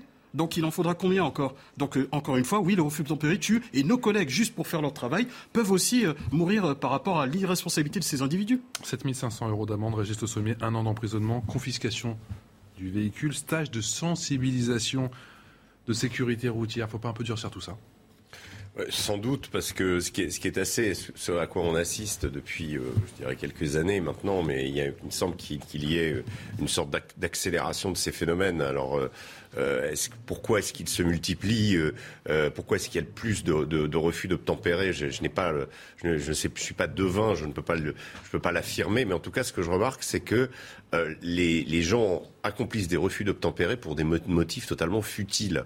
À une certaine époque, quand les policiers faisaient usage de leurs armes et qu'il y avait des refus d'obtempérer, c'était pendant des braquages, des choses euh, qui dégénéraient, où ils pouvaient en- effectivement avoir un policier blessé, voire tué par un, un, comment, un individu armé, mais euh, ou un individu désireux de se soustraire à un contrôle de police pour des raisons évidentes. Là, il me semble que bien souvent, euh, les, les motifs sont totalement futiles Tout simplement, et euh, que voilà, euh, il n'y a, a pas de peur. en Juste fait. simplement, voilà, parce que l'individu n'a peut-être pas un défaut d'assurance ou un défaut de permis de conduire, mais je peux vous dire que voilà, c'est ce qu'on assiste très souvent, c'est que au lieu peut-être de se prendre la contravention et peut-être repartir à pied, vous sauvez peut-être une vie. Mais là, aujourd'hui, maintenant, non, il y en a qui préfèrent plutôt perdre, faire perdre Mais une alors, vie que plutôt se, euh, Est-ce que ça veut dire que donc pour eux le coût de la vie, euh, de la vie ne vaut rien, ou alors ils n'ont pas peur euh, pour eux, ça va rien leur coûter? C'est ça qui est terrible. C'est-à-dire que ou alors ils ne réfléchissent pas, mais je je sais pas. En tout cas, il y a une sorte de, de comment euh, d'impunité ou de sentiment d'impunité euh, quand on agit euh, vis-à-vis d'un barrage de police aujourd'hui, comme si c'était un jeu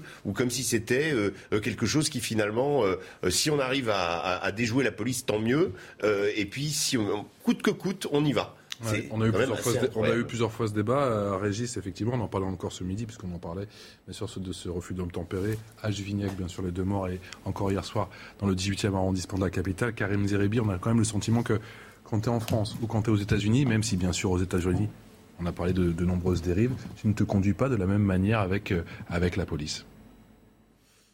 Je sais pas, je suis pas convaincu. Euh, Il y a des gens qui euh, outrepassent les règles, la loi, au, États-Unis au- au risque de mettre leur vie en danger, bien sûr. Ben, bien sûr, ça existe aussi.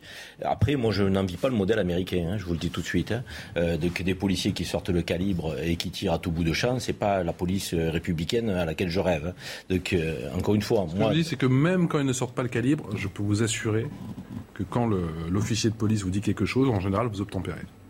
Oui, fait, encore une fois, c'est- comme en France, si on généralise, je pense que le refus d'obtempérer, il y en a beaucoup, euh, mais les refus d'obtempérer euh, euh, qui euh, génèrent du danger, on le voit dans les profils, c'est aussi des gens donc, qui sont des récidivistes, c'est des gens qui, récidivistes, sont peut-être sous emprise de l'alcool et de la drogue, ça a été le cas dernièrement, mais c'est quand même ce type de profil. Je veux dire, encore une fois, je ne pense pas que parce que vous vous vous vous, vous, vous, euh, loupiez un cédé le passage, si vous faites arrêter, je ne pense pas que tous les gens sont prêts à rentrer écraser les policiers. Donc il ne faut pas non plus euh, non, euh, tomber dans cette forme de, de je dirais, d'analyse un peu hystérique. Donc moi, encore une fois, les fonctionnaires de police, il faut, il faut, il faut les mettre à l'aise. Si votre vie est en danger ou la vie d'autrui est en danger, vous devez agir comme un fonctionnaire de police. Vous êtes là pour protéger et servir. Donc il est normal qu'ils sortent leur arme dans ce genre de situation. En revanche, si ça n'est pas le cas, je pense que c'est les mettre en difficulté si euh, on, autorisait la possibilité d'utiliser l'arme. Et la position des, des policiers, elle est de plus en plus inconfortable dans notre société et dans ces situations. On le voit bien. Donc moi, je voudrais effectivement qu'on soit clair. L'usage de l'arme, il faut qu'il soit effectivement maintenu en situation de légitime défense ou de protection de la vie d'autrui. Et moi, je ne suis pas favorable à ceux qui veulent ouvrir le débat sur une présomption de légitime défense. Parce que là, on ouvrirait la boîte de Pandore. Et encore une fois, si... Comme cela existe en Suisse comme ça peut exister en Suisse, donc, euh, ou peut-être ailleurs. Mais encore une fois, je pense que notre législation, notre réglementation est bonne. En revanche, sur les refus d'obtempérer toutes les 20 minutes, oui, peut-être qu'il faudrait effectivement que la justice, pour le coup, même si on ne vous arrête pas immédiatement, mais on peut, en relevant la plaque et tout, vous arrêter ensuite dans un deuxième temps, il faut que la justice soit plus sévère. Non, non, c'est plus compliqué que ça, parce qu'évidemment, ceux, ceux qui se soustraient au contrôle,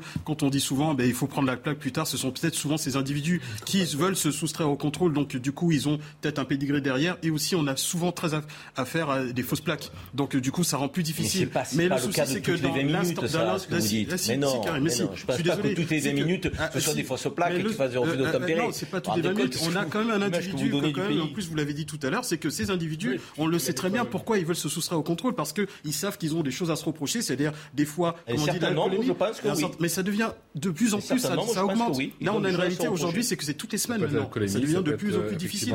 C'est pas le citoyen lambda. ça peut être l'absence. Effectivement, c'est pas le citoyen lambda. Mais- en tout cas, il y a une augmentation et c'est ça qui est Quel signal, Alexandre Devecchio, on doit envoyer, la justice doit envoyer justement pour que la peur peut-être change de camp On a l'impression que c'est que c'est pas parti pour euh, pour être ça. Bah, l'un- l'un l'un des signaux, euh, enfin si- un signal pourrait être politique, je crois. Le problème, c'est que la classe politique euh, est divisée là-dessus. S'il y avait une défense unanime des policiers euh, dans le cas où euh, euh, voilà, les policiers répliquent, ça tourne mal, euh, il y a, une, euh, une victime. euh, je pense que ça, on aurait un État aux côtés de ces policiers, ça pourrait peut-être en, en dissuader certains. Or, on a vu, sur la ligne de Rodi Mana qu'on a entendu On- dans le reportage, on dit que a- la législation n'est pas assez claire, en tout cas la... bah, peut-être qu'il faut quand même renforcer la législation. Je ne sais pas s'il faut aller sur le- la, la- la présomption de légitime défense, mais sans doute euh, renforcer la législation. Peut-être faire que les juges concernés soient des, des juridictions spécialisées qui connaissent le travail euh, des policiers, et surtout que la classe politique dans son ensemble soit euh, aux côtés de, de la police. Là, ce qui fait que euh, que ça n'évolue pas dans la société, c'est quand même toute une partie de la classe politique qui explique que euh, la, police est dans son tort, voire que la police tue. Euh, alors, je, pour ne pas citer euh, quelqu'un, je crois qu'on peut pas le citer euh, aujourd'hui. Donc, euh, il y, a- il il des, il y a des On va éviter aujourd'hui. Voilà. Tant que les élections ne sont pas terminées. certains signaux politiques pourraient être, euh, pourraient être euh, donnés. Euh, et sans doute, euh, peut-être une modification de la législation pour que les juges soient, soient moins ambigus. Mais moi, je pense que ça change. Ce problème est structurel depuis longtemps. Euh, je suis Il y, a une perte d'autorité dans le pays qui fait qu'il y a, peut-être des gens qui maintenant forcent les barrages sans des délinquants. Mais je crois aussi qu'il y a énormément de délinquants qui, juste ici, pensaient qu'il y avait une impunité.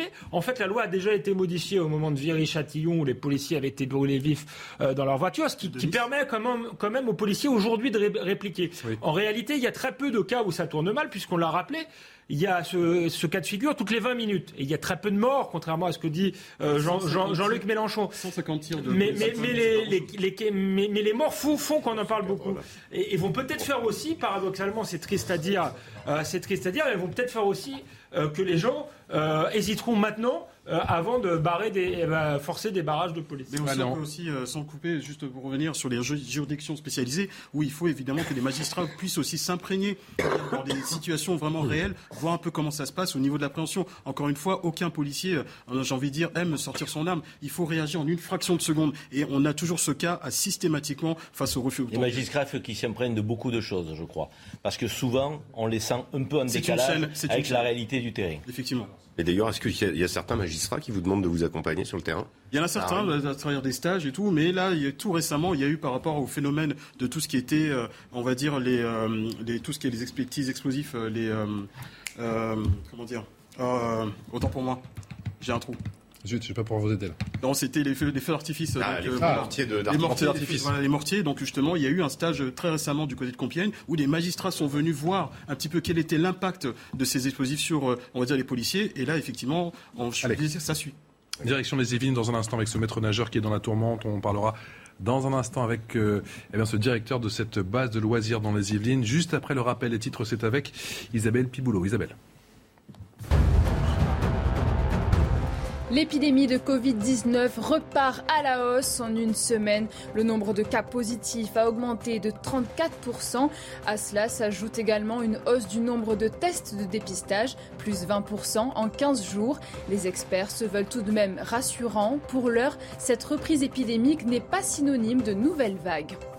Circulation différenciée aujourd'hui à Paris, mais aussi dans les Hauts-de-Seine, le Val-de-Marne et la Seine-Saint-Denis. En cause, un épisode de pollution à l'ozone. Jusqu'à minuit, seuls les véhicules munis d'une vignette critère de classe 0, 1 et 2 sont autorisés à circuler. Une circulation différenciée a également été mise en place dans le bassin lyonnais. C'est une première depuis le début de la guerre. Le président ukrainien Volodymyr Zelensky s'est rendu dans le sud du pays, à Mykolaïv. Cette ville portuaire et industrielle reste une cible pour Moscou, car elle se trouve sur la route vers Odessa, le plus grand port d'Ukraine. Mykolaïv est toujours sous contrôle ukrainien, mais proche de la région de Kherson, occupée par les Russes. Allez, direction à présent, comme promis les Yvelines, avec cette euh, remarque qui décidément ne passe pas. Dimanche dernier à l'île de loisirs des boucles de Seine, ça se trouve à Moisson. Un maître nageur a demandé à une jeune femme d'enlever son burkini pour nager. Depuis, euh, les réactions se multiplient et la polémique enfle. Bonsoir Evika Jovic. Merci d'avoir euh, répondu à notre invitation. Vous êtes justement le directeur de cette base des boucles de Seine à Moisson. Ça se trouve à quelques kilomètres de Mantes-la-Jaunie. vous êtes désormais la cible de critique. Expliquez-nous bonsoir. Alors oui, effectivement, euh, depuis euh, un, on, va dire un phénomène euh, qu'on connaît depuis toutes les années sur les îles de loisirs, en tout cas à Moisson l'été, où on nous demande une intransigeance sur le respect du règlement qui avait été émis en 2017 par la Charte de la laïcité et des valeurs de la République par Patrick Caram, le vice-président chargé des îles de loisirs, de faire respecter des tenues obligatoires dans la baignade. Euh, tous les ans, nous avons ce type de, de demande à formuler auprès des différents utilisateurs. Euh, la différence cette fois-ci, c'est que dimanche dernier, effectivement, euh, suite à, une baignade avec un habit dit burkini, le maître nageur a demandé très gentiment, courtoisement à, la demoiselle de sortir de l'eau. elle a obtempéré sur sur le coup Et c'est après que les choses se sont, on va dire, compliquées, puisqu'il y a eu une effervescence sur les réseaux sociaux et sur les avis Google où euh, le maître nageur a été traité d'islamophobe, de raciste, de éviter à surtout pris euh, cette base de loisirs parce qu'il n'y a que des racistes qui travaillent là-bas. Euh, je dirais que c'est la première fois, et c'est pour ça que cela m'a inquiété, c'est la première fois en fait que suite à une remarque qu'on fait à une personne de sortir de l'eau pour telle ou telle raison, qu'on a ce, cette évolution, ce développement d'injures et éventuellement de menaces sur les réseaux sociaux la première fois, effectivement, et des années passées, que vos maîtres nageurs ont fait des, on dit quelque chose, on fait une demande justement à une jeune femme qui portait le burkini, mais vous nous dites concrètement que c'est la première fois que ça prend une telle ampleur? Pourquoi? Exactement, exactement. Alors, je, n'arrive pas à me l'expliquer, sincèrement, parce que euh, la charte de la laïcité et des valeurs de la République qui a été émise par la région Île-de-France et par le vice-président Patrick Caram euh, date depuis 2017. Euh, moi, je suis sur site depuis 2019 et ça fait à peu près trois ans. Et effectivement, à, à chaque fois qu'une remarque est faite, elle est bien prise, comprise, parce qu'elle est bien expliquée. Mais là, c'est la première fois où on arrive à ce niveau euh, d'insultes et euh, alors la menace c'est des grands mots, mais je veux être sincère avec vous. Je, sais que notre maître nageur n'est pas serein pour faire son son boulot aujourd'hui alors qu'on est en pleine canicule et qu'il y a euh, sur le site plus de 3000 personnes, dont 1000 personnes au niveau de la plage. Donc vous nous confirmez qu'il continue toujours, il travaille toujours sur cette base de loisirs dans les Yvelines. Dans quel état psychologique se trouve-t-il? Alors, euh, heureusement, la région Île-de-France et la direction de l'île de loisirs le soutient à 100%, hein, puisque euh, nous serons intransigeants euh, sur le respect de notre règlement. La région nous le demande, notre vice-président nous le demande, donc intransigeance totale. il sent le soutien de tout le monde autour de lui sur cette histoire. nous avons renforcé notre dispositif de, sécurité pour ce week-end pour éventuellement bah, être présent au cas où, euh, parce qu'on a vraiment eu des craintes que quelque chose pourrait se passer aujourd'hui. Heureusement, euh, euh, on va dire que c'est une journée classique avec un peu plus de monde, mais une journée classique de la vie de l'île de loisirs de, Moisson, avec effectivement toujours des, remarques, des demandes à des certaines personnes de respecter le périmètre de noyade, de respecter la tenue vestimentaire dans l'eau. Mais ça se passe aujourd'hui, ça s'est très bien passé. la gendarmerie du coin a été également prévenue. Elle était prête également à intervenir en cas de troubles de l'ordre public. Donc euh, toutes ces, mesures ont aidé le maître nageur à travailler d'une manière un peu plus sereine aujourd'hui. Que vous dites aujourd'hui vos maîtres nageurs Est-ce que ça rajoute un peu de pression? Réellement, sincèrement, oui, ça rajoute un petit peu de pression parce que euh, alors euh, nous sommes sur une île de loisirs où nous accueillons beaucoup de gens, comme je vous l'ai dit aujourd'hui, il y a énormément, énormément de, personnes euh, de tout horizon et toutes plus ou moins différentes et qui vivent bien ensemble sur l'île de loisirs. Et euh, le, fait de, se voir euh, entre guillemets lynché comme ça sur les réseaux sociaux, bah c'est dur à, vivre. Euh, et, malgré tout, avec l'actualité, avec tout ce qu'on entend, avec tout ce qui s'est passé, on ne sait jamais aujourd'hui jusqu'à où des choses peuvent arriver. Et donc euh, ils sont là. Hein. Aujourd'hui, au lieu d'être deux, ils sont trois. Au lieu d'avoir deux membres de la sécurité, on était quatre. Euh, la gendarmerie était présente sur le site euh, d'une manière assez discrète au cas où il fallait intervenir.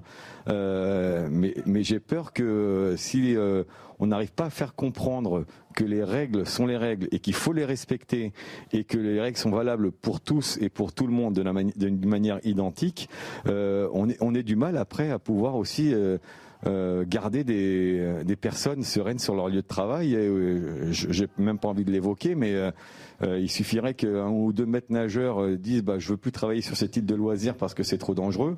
Et du coup, c'est le collectif qui en serait en gêné, puisque les maîtres nageurs aujourd'hui, pour en recruter, bah, il faut bien se tenir parce que c'est une denrée rare. la plage pourrait être fermée et c'est le collectif complet, c'est les gens en général qui pourraient en pâtir. Vika Jovic, vous nous dites qu'aujourd'hui, euh, les femmes et hommes qui travaillent sur votre base euh, hésitent peut-être avant de faire leur remarque. Ils y réfléchissent à deux fois. Alors, euh, ils n'hésitent pas parce que réellement, sur l'île de loisirs de Moisson, euh, nous sommes euh, garants euh, de la charte de la laïcité émise par la région Île-de-France. On se doit de la, respecter à la lettre, d'être intransigeant quant au règlement. tout le monde se sent soutenu réellement par la région Île-de-France sur ce sujet-là. Donc aujourd'hui, non, on est tous sur une même longueur d'onde, que ce soit le directeur, l'agent technique, le service à l'accueil, le maître nageur. Tout le monde tient le même discours et tout le monde tient au respect des règles. Vous restez, vous restez nous n'hésitons pas. Nous, euh, nous serons intransigeants là-dessus. Nous continuerons à faire respecter les règles. Restez avec nous, euh, Evika Jovic. Une réaction, peut-être Régis Sommier. Non, c'est assez. Enfin, ce qui est, ce qui, ce qui est terrifiant là-dedans, c'est qu'on, quand on imagine un maître nageur, on n'imagine pas quelqu'un qui, euh, qui a peur. et la réalité de ce qui est décrit là, c'est que aujourd'hui, sur cette base de loisirs, euh, il y a quand même un certain, sentiment d'angoisse qui se développe de savoir euh, qu'est-ce qui va se passer euh, si on avertit, si on applique justement les directives. La loi, elle est là, ils sont là pour le faire, mais normalement, ça, ça doit se faire. ils sont là pour sauver des vies. ils sont là pour sauver quelqu'un qui se noie. ils sont là aussi pour demander à des gens d'observer un, règle, un minimum de règles et pas certainement euh, d'être angoissé à l'idée qu'il pourrait y avoir euh, euh, quelque chose qui vienne les menacer. Et c'est surtout ça que je retiens de ce que j'ai entendu. Et malheureusement, dans ce il y a des choses qui se disent et des choses qui se disent pas. Mmh. Mais dans la capacité de recruter ensuite des maîtres nageurs, on voit que c'est compliqué. Evika Jovic nous disait il y a un instant, Alexandre Devecchio, que il y a eu bon nombre de remarques. C'est pas la première année qu'il y a des remarques, mais que cette année, cette fois-ci, ça prend euh, une toute autre tournure, que la caisse de résonance est totalement différente. Est-ce que vous voulez expliquer? Bah, Par la pression euh, sociale, sans doute par euh, les habitants, les gens qui fréquentent cette base de, loisirs, qui sont gagnés par cette idéologie-là et qui veulent l'imposer aux autres par la violence. J'ai toujours pensé que le, burkini était une forme de drapeau identitaire et qui avait pour but justement de souder les radicaux, de souder les radicaux, de les rendre visibles, voire de gagner euh, euh, des voix, des voix entre guillemets, enfin, d'attirer de, vers eux euh, des gens qui, qui, seraient plus, plus modérés. Je pense que c'est ce qui est en train de se passer. c'est pas hasard, je crois, de, de, venir se baigner en Burkini. Je crois pas que ce soit simplement des gens qui soient particulièrement pieux. Je crois qu'il y a vraiment, d'ailleurs, il y a aucune, je suis pas un spécialiste de l'islam, mais je pense qu'il y a aucune dans le Coran, a, le burkini n'existait pas, c'est quelque chose de nouveau, et donc il y a un symbole qui est agité euh, malheureusement, pour que les islamistes euh, gagnent la partie. Euh, mais le, problème, c'est qu'il y avait un sondage de, de, l'IFOP il y a peu qui interrogeait d'abord les, Français de manière générale. 85% des Français étaient contre le port du burkini. Quand on interrogeait les Français de confession musulmane, je ne dis pas les radicaux, je dis bien les Français de confession musulmane, on avait 75% de, de, ces Français-là qui étaient favorables au, burkini donc on voit qu'une partie de la de, des musulmans, sans être eux-mêmes radicalisés, islamistes, sont complaisants vis-à-vis de ça. Or, dans des régions où les musulmans sont, nombreux, on aimerait les entendre et les entendre dire pas de ça, parce qu'en plus ils vont être les premières victimes. Je le répète, c'est des, régions où il y en a beaucoup. Qu'est-ce qui va se passer? On va fermer la plage et ensuite les, mêmes viendront pleurer en disant que on les stigmatise, que l'État français n'est pas généreux, qu'il n'y a pas de, parc de, loisirs. Donc je pense qu'on gagnerait beaucoup à ce que ceux qui et, ils sont majoritaires pratiquent leur religion de manière euh, euh, modérée se désolidarisent de gens qui sont euh, radicaux, islamistes et qui veulent nous entraîner dans une forme de, de fracture. Karim de fracture, c'est ce qui se passe. C'est voir de, guerre civile larvée. Poser la, de la différence avec les autres années, c'est peut-être qu'il y a eu ce débat, euh, dont on a aussi beaucoup commenté effectivement ici, euh, suite à ce vote au conseil municipal du côté de Grenoble sur le port du Burkini dans la piscine. Non, mais c'est totalement scandaleux qu'il y ait des insultes sur les réseaux sociaux, euh, et certainement qu'elles sont anonymes, encore beaucoup plus de lâcheté euh, que l'on en a dans la vie réelle sur les réseaux sociaux. On le voit bien euh, lorsque un maître nageur fait appliquer le règlement intérieur, parce qu'il est là pour ça et il fait son métier. Donc tout ça est tout à fait inacceptable, cette avalanche d'insultes. Après, euh, je pense qu'on a du mal à raison garder dans ce genre de situation. Euh, depuis 2017, il y a cette charte de la laïcité euh, et des valeurs de la République. Et le monsieur qui est avec nous en duplex nous explique que ça se passe bien. Et, que là, il y a un cas où elle est sortie et ensuite il y a eu l'avalanche. Donc je ne voudrais pas que nous fassions d'un cas une généralité. Ce cas-là, il faut le traiter tel qu'il est. C'est-à-dire, c'est scandaleux d'avoir des insultes euh, une fois que vous faites appliquer le règlement intérieur. Et ils ont raison euh, de, euh, de, ne rien céder et de le faire appliquer. Globalement, si j'entends le monsieur, ça se passe plutôt très bien, mmh. avec des populations de très diverses. tout à fait. mais il dit aussi que ça s'est toujours bien passé, que là, oui, mais il y a un, shift. Un cas. Il dit pas, euh, il dit pas tous les jours on a 10 cas euh, difficiles, euh, les gens donc refusent de respecter. Il dit pas ça. il y a un cas. Non, moi je parle de la, caisse, la caisse, de résonance sur les réseaux sociaux. Et ce cas, après il y a une caisse de résonance sur les réseaux sociaux qui génère des, des, insultes. Et je le dis, c'est totalement scandaleux. Donc ce qu'il faut faire dans ces cas-là, c'est force doit revenir au règlement intérieur. Et c'est bien qu'il y ait des mesures de prévention, euh, parce que euh, on ne sait jamais. il faut que ce personnel se sente en sécurité dans l'exercice de leurs fonctions. Après, encore une fois, ne tirons pas d'un cas précis unique, alors que depuis cinq ans que cette charte existe, ça se passe bien. Donc une forme de généralité en expliquant effectivement qu'on est face à un problème qui est presque épidémique. Ça n'est pas le cas. Evika Jovic est toujours avec nous, effectivement, depuis cette euh, base de loisirs dans les Yvelines. Cette euh, charte, justement, de la laïcité, elle est suffisante ou elle montre ses limites? Alors, euh, j'entendais M. Zeribi euh, parler. Effectivement, c'est un, cas aujourd'hui qui est monté en pression, mais toutes euh, toutes les années, toutes les saisons, c'est jamais monté à ce niveau de pression et d'insultes. Mais il y a toujours des difficultés pour faire sortir de l'eau des gens habillés. Hein, vraiment, il n'y en a pas dix par jour, mais tous les week-ends, les gros week-ends, on a toujours des difficultés pour faire sortir de, des gens de l'eau qui arrivent habillés de différentes tenues, hein, de toute manière, que ce soit burkini ou autre. c'est le règlement qui le stipule. Donc euh, on a toujours ces, difficultés-là. Là, c'est euh, monter en, puissance sur les réseaux avec les insultes, mais on a des difficultés toujours depuis, euh, depuis, depuis quelques temps, malgré tout. Alors cette charte de la laïcité, vous me posez la question si elle est suffisante. oui, elle est suffisante parce que tout est bien, tout y est bien écrit, tout y est bien rédigé, expliqué et, les mesures à tenir. la, seule chose, c'est que euh, on a besoin de moyens pour la faire respecter cette charte de la laïcité et des moyens de police ou de sécurité euh, que les forces de l'ordre n'hésitent pas à venir lorsqu'on les appelle euh, pour ce genre de situation. Mais des moyens de police et de sécurité, pourquoi? Puisque vous dites que même s'il y a quelques cas, lorsque vous faites appliquer le règlement jusqu'à présent, il n'y a jamais eu de problème. Est-ce que vous n'êtes pas dans une posture euh, préventive un peu, un peu j'allais dire, euh, démesurée? La police, euh, il faut qu'elle aille lutter contre la délinquance. Oui, mais je pense que c'est pour éviter après, monsieur, monsieur, monsieur, Zeribi, allez, dire ça à mon maître nageur. Pardon? Allez dire ça à mon maître nageur si on est en, en force de prévention démesurée. Non, je vous dis aujourd'hui, depuis 5 ans, cette charte existe. Vous dites vous-même que vous avez de temps en temps eu des cas et que ces cas, vous avez fait appliquer le règlement sans grande difficulté. Et que là, c'est le seul cas où vous avez eu une avalanche d'insultes. Si vous voulez mettre un cordon de police donc, euh, euh, sur cette base, euh, alors qu'on a quand même de la délinquance à lutter réelle et véritable partout dans le pays, est-ce que vous n'êtes pas dans une approche, encore une fois, je vais dire, un peu, un peu exagérée? Si vous aviez des problèmes tous les jours, je comprendrais votre, votre demande. Mais ça n'est pas le cas. Oui, oui. Non, mais moi, ce que, ce que je veux dire par là, c'est qu'il faut tout de suite mettre un terme à, éventuellement à d'autres situations comme celle-là. Parce que jusqu'à présent, on avait des situations qu'on a, qu'on a pu gérer.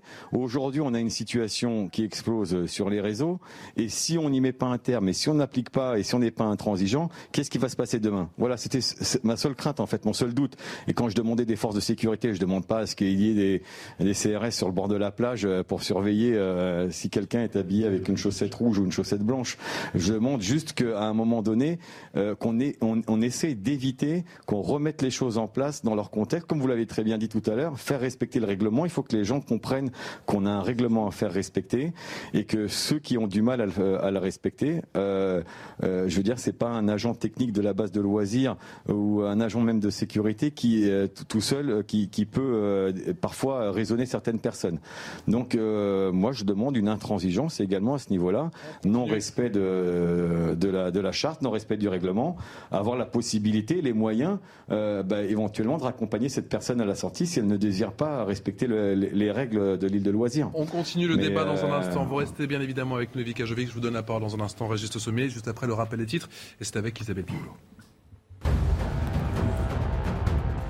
Pays Basque, un corps a été retrouvé ce matin dans la Bidassoa, le fleuve frontière avec l'Espagne. L'individu est un homme âgé entre 20 et 25 ans, d'origine subsaharienne. Il pourrait s'agir d'un migrant. Au moins sept sont décédés ces derniers mois en tentant de traverser le fleuve à la nage. En France, le scandale des piqûres en soirée enfle. Plus de 800 plaintes ont été déposées et plus de 1000 victimes ont été recensées au 16 juin après des faits répertoriés dans des boîtes de nuit, des bars ou encore des festivals. Un jeune homme a été mis en examen à Toulon et plusieurs gardes à vue ont eu lieu, mais les preuves manquent encore pour déterminer la réalité de ces actes de malveillance vers une grève de train historique au Royaume-Uni. Les 21, 23 et 25 juin sont les dates annoncées, mais les transports seront perturbés dès lundi jusqu'à la fin de la semaine. Un mouvement qui survient après l'échec de négociations concernant de meilleurs salaires et conditions de travail. Il s'agit de la plus grosse perturbation du rail depuis plus de 30 ans dans le pays. Merci Isabelle, Isabelle Piboulot pour le rappel des titres. On continue à parler bien sûr de ce maître nageur dans la tourmente dans les Yvelines avec Ivica Jovic, qui est le directeur de cette base de loisirs. Juste après une courte pause, on se retrouve dans trois petites minutes dans Punchline. A tout de suite.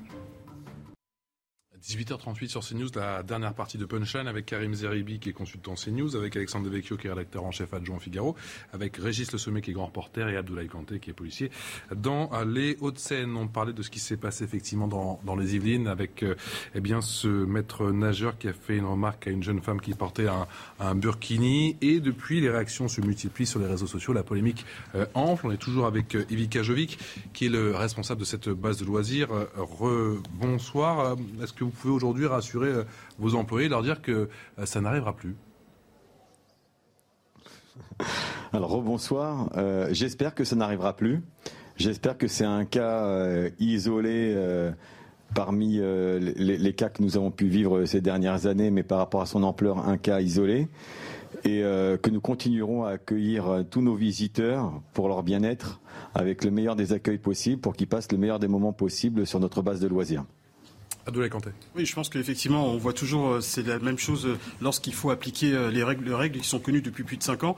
Et toujours cette caisse de résonance des réseaux sociaux qui est toujours néfaste. Hein. Je peux comprendre aussi que votre collègue soit, on va dire, ait eu peur, mais vous avez eu raison parce qu'il ne faut absolument pas céder lorsqu'il y a une charte qui a été mise en place depuis des années. Il ne faut absolument pas céder sur ce qui concerne les valeurs de la République. Et justement, je me bats aussi par rapport à cela parce que les valeurs de la République seront toujours au-dessus, on va dire, des valeurs religieuses, notamment notamment quand on est euh, dans un centre où euh, vous accueillez, comme vous l'avez dit, euh, depuis des années, toute personne, on va dire, de toute confession, mais aussi d'une diversité. Mais après, effectivement, de pouvoir accéder à certains endroits, il y a des règles à respecter. Donc, vous avez raison et vous avez tout mon soutien concernant votre, votre collègue. Karim Zaribi.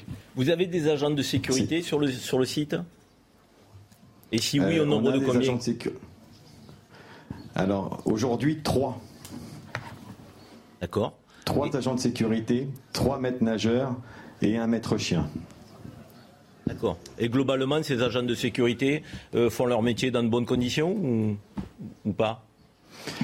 Alors, ils subissent toujours des incivilités euh, X ou Y euh, de la part de, personnes qui ne veulent pas respecter certaines règles. Mais ils arrivent malgré tout à, le faire. On a malheureusement été obligé d'appeler deux fois la gendarmerie l'année dernière parce que euh, des groupes de, jeunes en fait ne, leur tenaient plus du tout aucun respect et avec des insultes, presque des menaces euh, physiques. Donc avant que ça en arrive là, euh, j'ai préféré appeler la gendarmerie tout de suite pour calmer la situation. Donc effectivement, ils arrivent à des situations malgré tout, des fois, ils ont du mal à gérer la situation tout seuls et on est obligé d'avoir l'appui de la gendarmerie. Au-delà de, juste, une, petite question, juste au-delà de, de la gendarmerie aussi, de vos agents de sécurité, vous avez aussi une police municipale qui peut effectivement aussi intervenir. C'est-à-dire que si vous devez sortir des individus qui créent du trouble à l'ordre public, vous pouvez faire appel à eux. On est d'accord? Alors non, là on est dans une zone un petit peu rurale hein, et euh, il n'y a pas de police municipale euh, dans la ville de Moisson, dans la ville de Mousseau. Donc le, secteur de, référence euh, de, notre secteur, en fait, c'est la gendarmerie euh, locale d'ici. En secteur gendarmerie, question de registre sommier. Moi, j'aimerais savoir par rapport, euh, parce que il semble en fait que par rapport dans, cette histoire où, où vous nous dites pas tout, on ne sait pas tout, parce que vous dites qu'il y a un emballement sur les réseaux sociaux, mais est-ce que est-ce que cet emballement est instrumentalisé? Est-ce que l'attitude de cette personne euh, comment montrer une marque de militantisme? Est-ce qu'on peut dire que c'est une conséquence de tout le débat qu'on a eu euh, sur le Burkini avec la mairie de Grenoble notamment. il faut appeler les choses par, euh, par leur nom. Euh, est-ce qu'il s'agit d'une personne militante qui, est, qui, qui, a mis son Burkini et qui ensuite vous a pris à partie et ensuite après a été relayé sur les réseaux sociaux? C'est ça, qui c'est ça ma question. Ça, je n'ai pas de réponse à cette question, je ne sais pas alors, d'où, vient votre crainte? Parce que si c'est simplement une personne qui a mis un burkini, que vous lui rappeliez et qu'elle n'est pas contente, euh, dans ce cas, euh, voilà, on peut imaginer que ça, s'arrête là.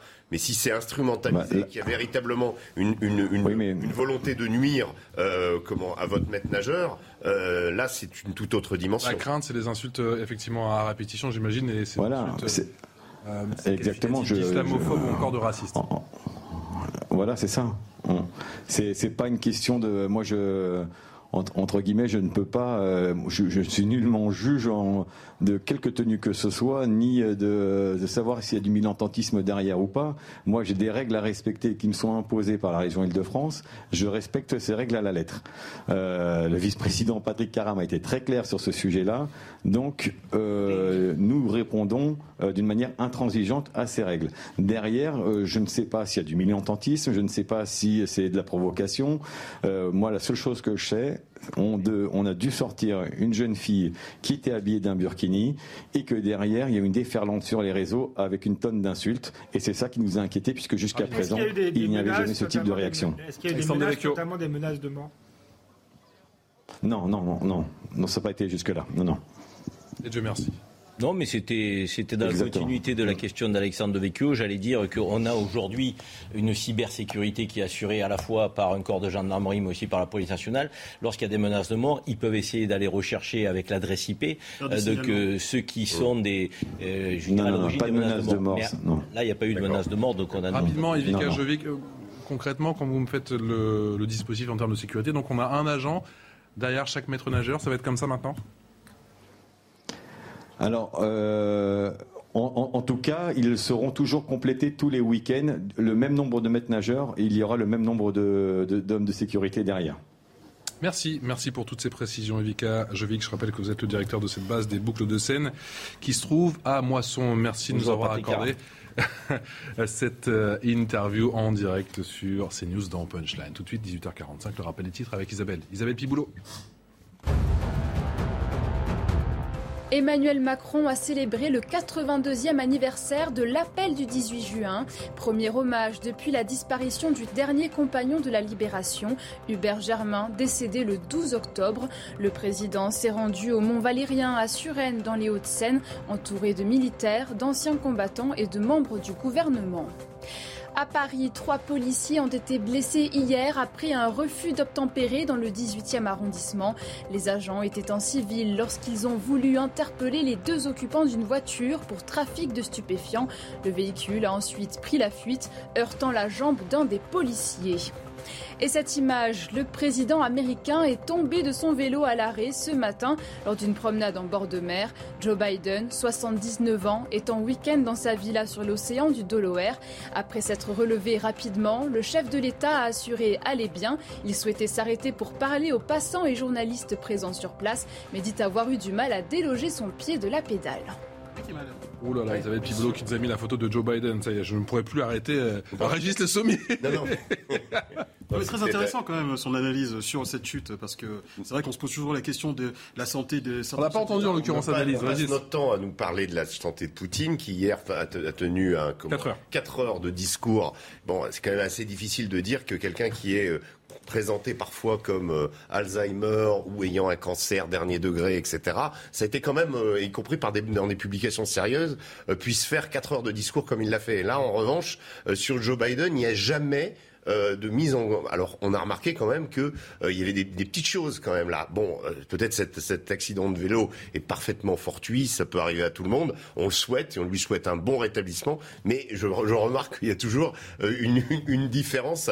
Il y a un deux poids deux mesures entre Joe Biden. Non, mais c'est pas un deux poids deux mesures. On, on cherche toujours à voilà. Je, ne sais pas qui est malade, mais en tout cas, ce que je sais, que si on les met sur le tatami tous les deux, je donne pas cher de, de, de, de la peau de, Joe Biden. Joe Biden, c'est sûr. Il, il, donne l'impression quand même d'être quand même en, en, en mauvaise santé, mais mauvaise santé physique, mais peut-être aussi mentale. Mmh. Souvenez-vous des images que nous avions vues où il allait serrer la main à quelqu'un qui n'était pas là, euh, donc, euh, où il se trompe d'interlocuteur. De, de, enfin, Sleepy Joe. Il y, y, a quand même des, il y a quand même à un moment donné euh, ouais, des, des interrogations et, et c'est tout aussi dangereux d'un côté comme de l'autre parce que les deux sont détenteurs. Et puis ce sont donc, deux personnes qui mènent la guerre. De l'arme dissuasive. Ouais. La question se pose effectivement sur, je pense aussi, est-ce qu'il y a des bilans de santé comme le fait notre chef de l'État aussi, qui quotidiennement des fois il montre aussi un bilan de santé. Est-ce que aux États-Unis c'est la même chose? Parce que je me souviens aussi, je regarde un petit peu la police, on va dire, oui, les pays c'est classé à l'étranger. Je vois aussi un petit peu que des fois sur certains discours, il est un petit peu très à côté, donc ça passe, mais c'est vrai que sur certaines séquences, on peut se poser des questions. Il de santé, ça dépend qui le fait, c'est toujours pareil.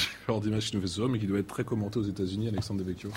Oui, bon, on lui souhaite quand même d'être en, en, en, bonne santé. Euh, effectivement, ça peut être euh, extrêmement problématique et il peut y avoir un deux poids deux mesures euh, avec Vladimir Poutine, mais par exemple avec euh, Donald Trump, hein, qu'on est cherché à psychiatriser. Euh, et, et, donc moi je me méfie toujours, voilà, quand on quand on va chercher sur, la, santé, très équilibré quand sur la santé des gens, la psychiatrisation. Ouais.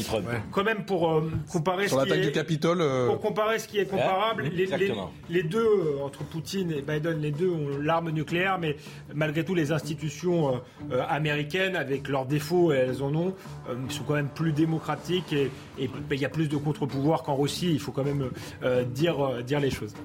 Un grand merci à tous les quatre, Abdoulaye Kanté, Alexandre Devecchio qui a eu le dernier mot, Régis Le Sommier et Karim Zerbi. Merci pour cette émission. Merci de nous avoir accompagnés pendant ces deux heures. Tout de suite, c'est Face aux infos. C'est avec l'ami Elliot Deval.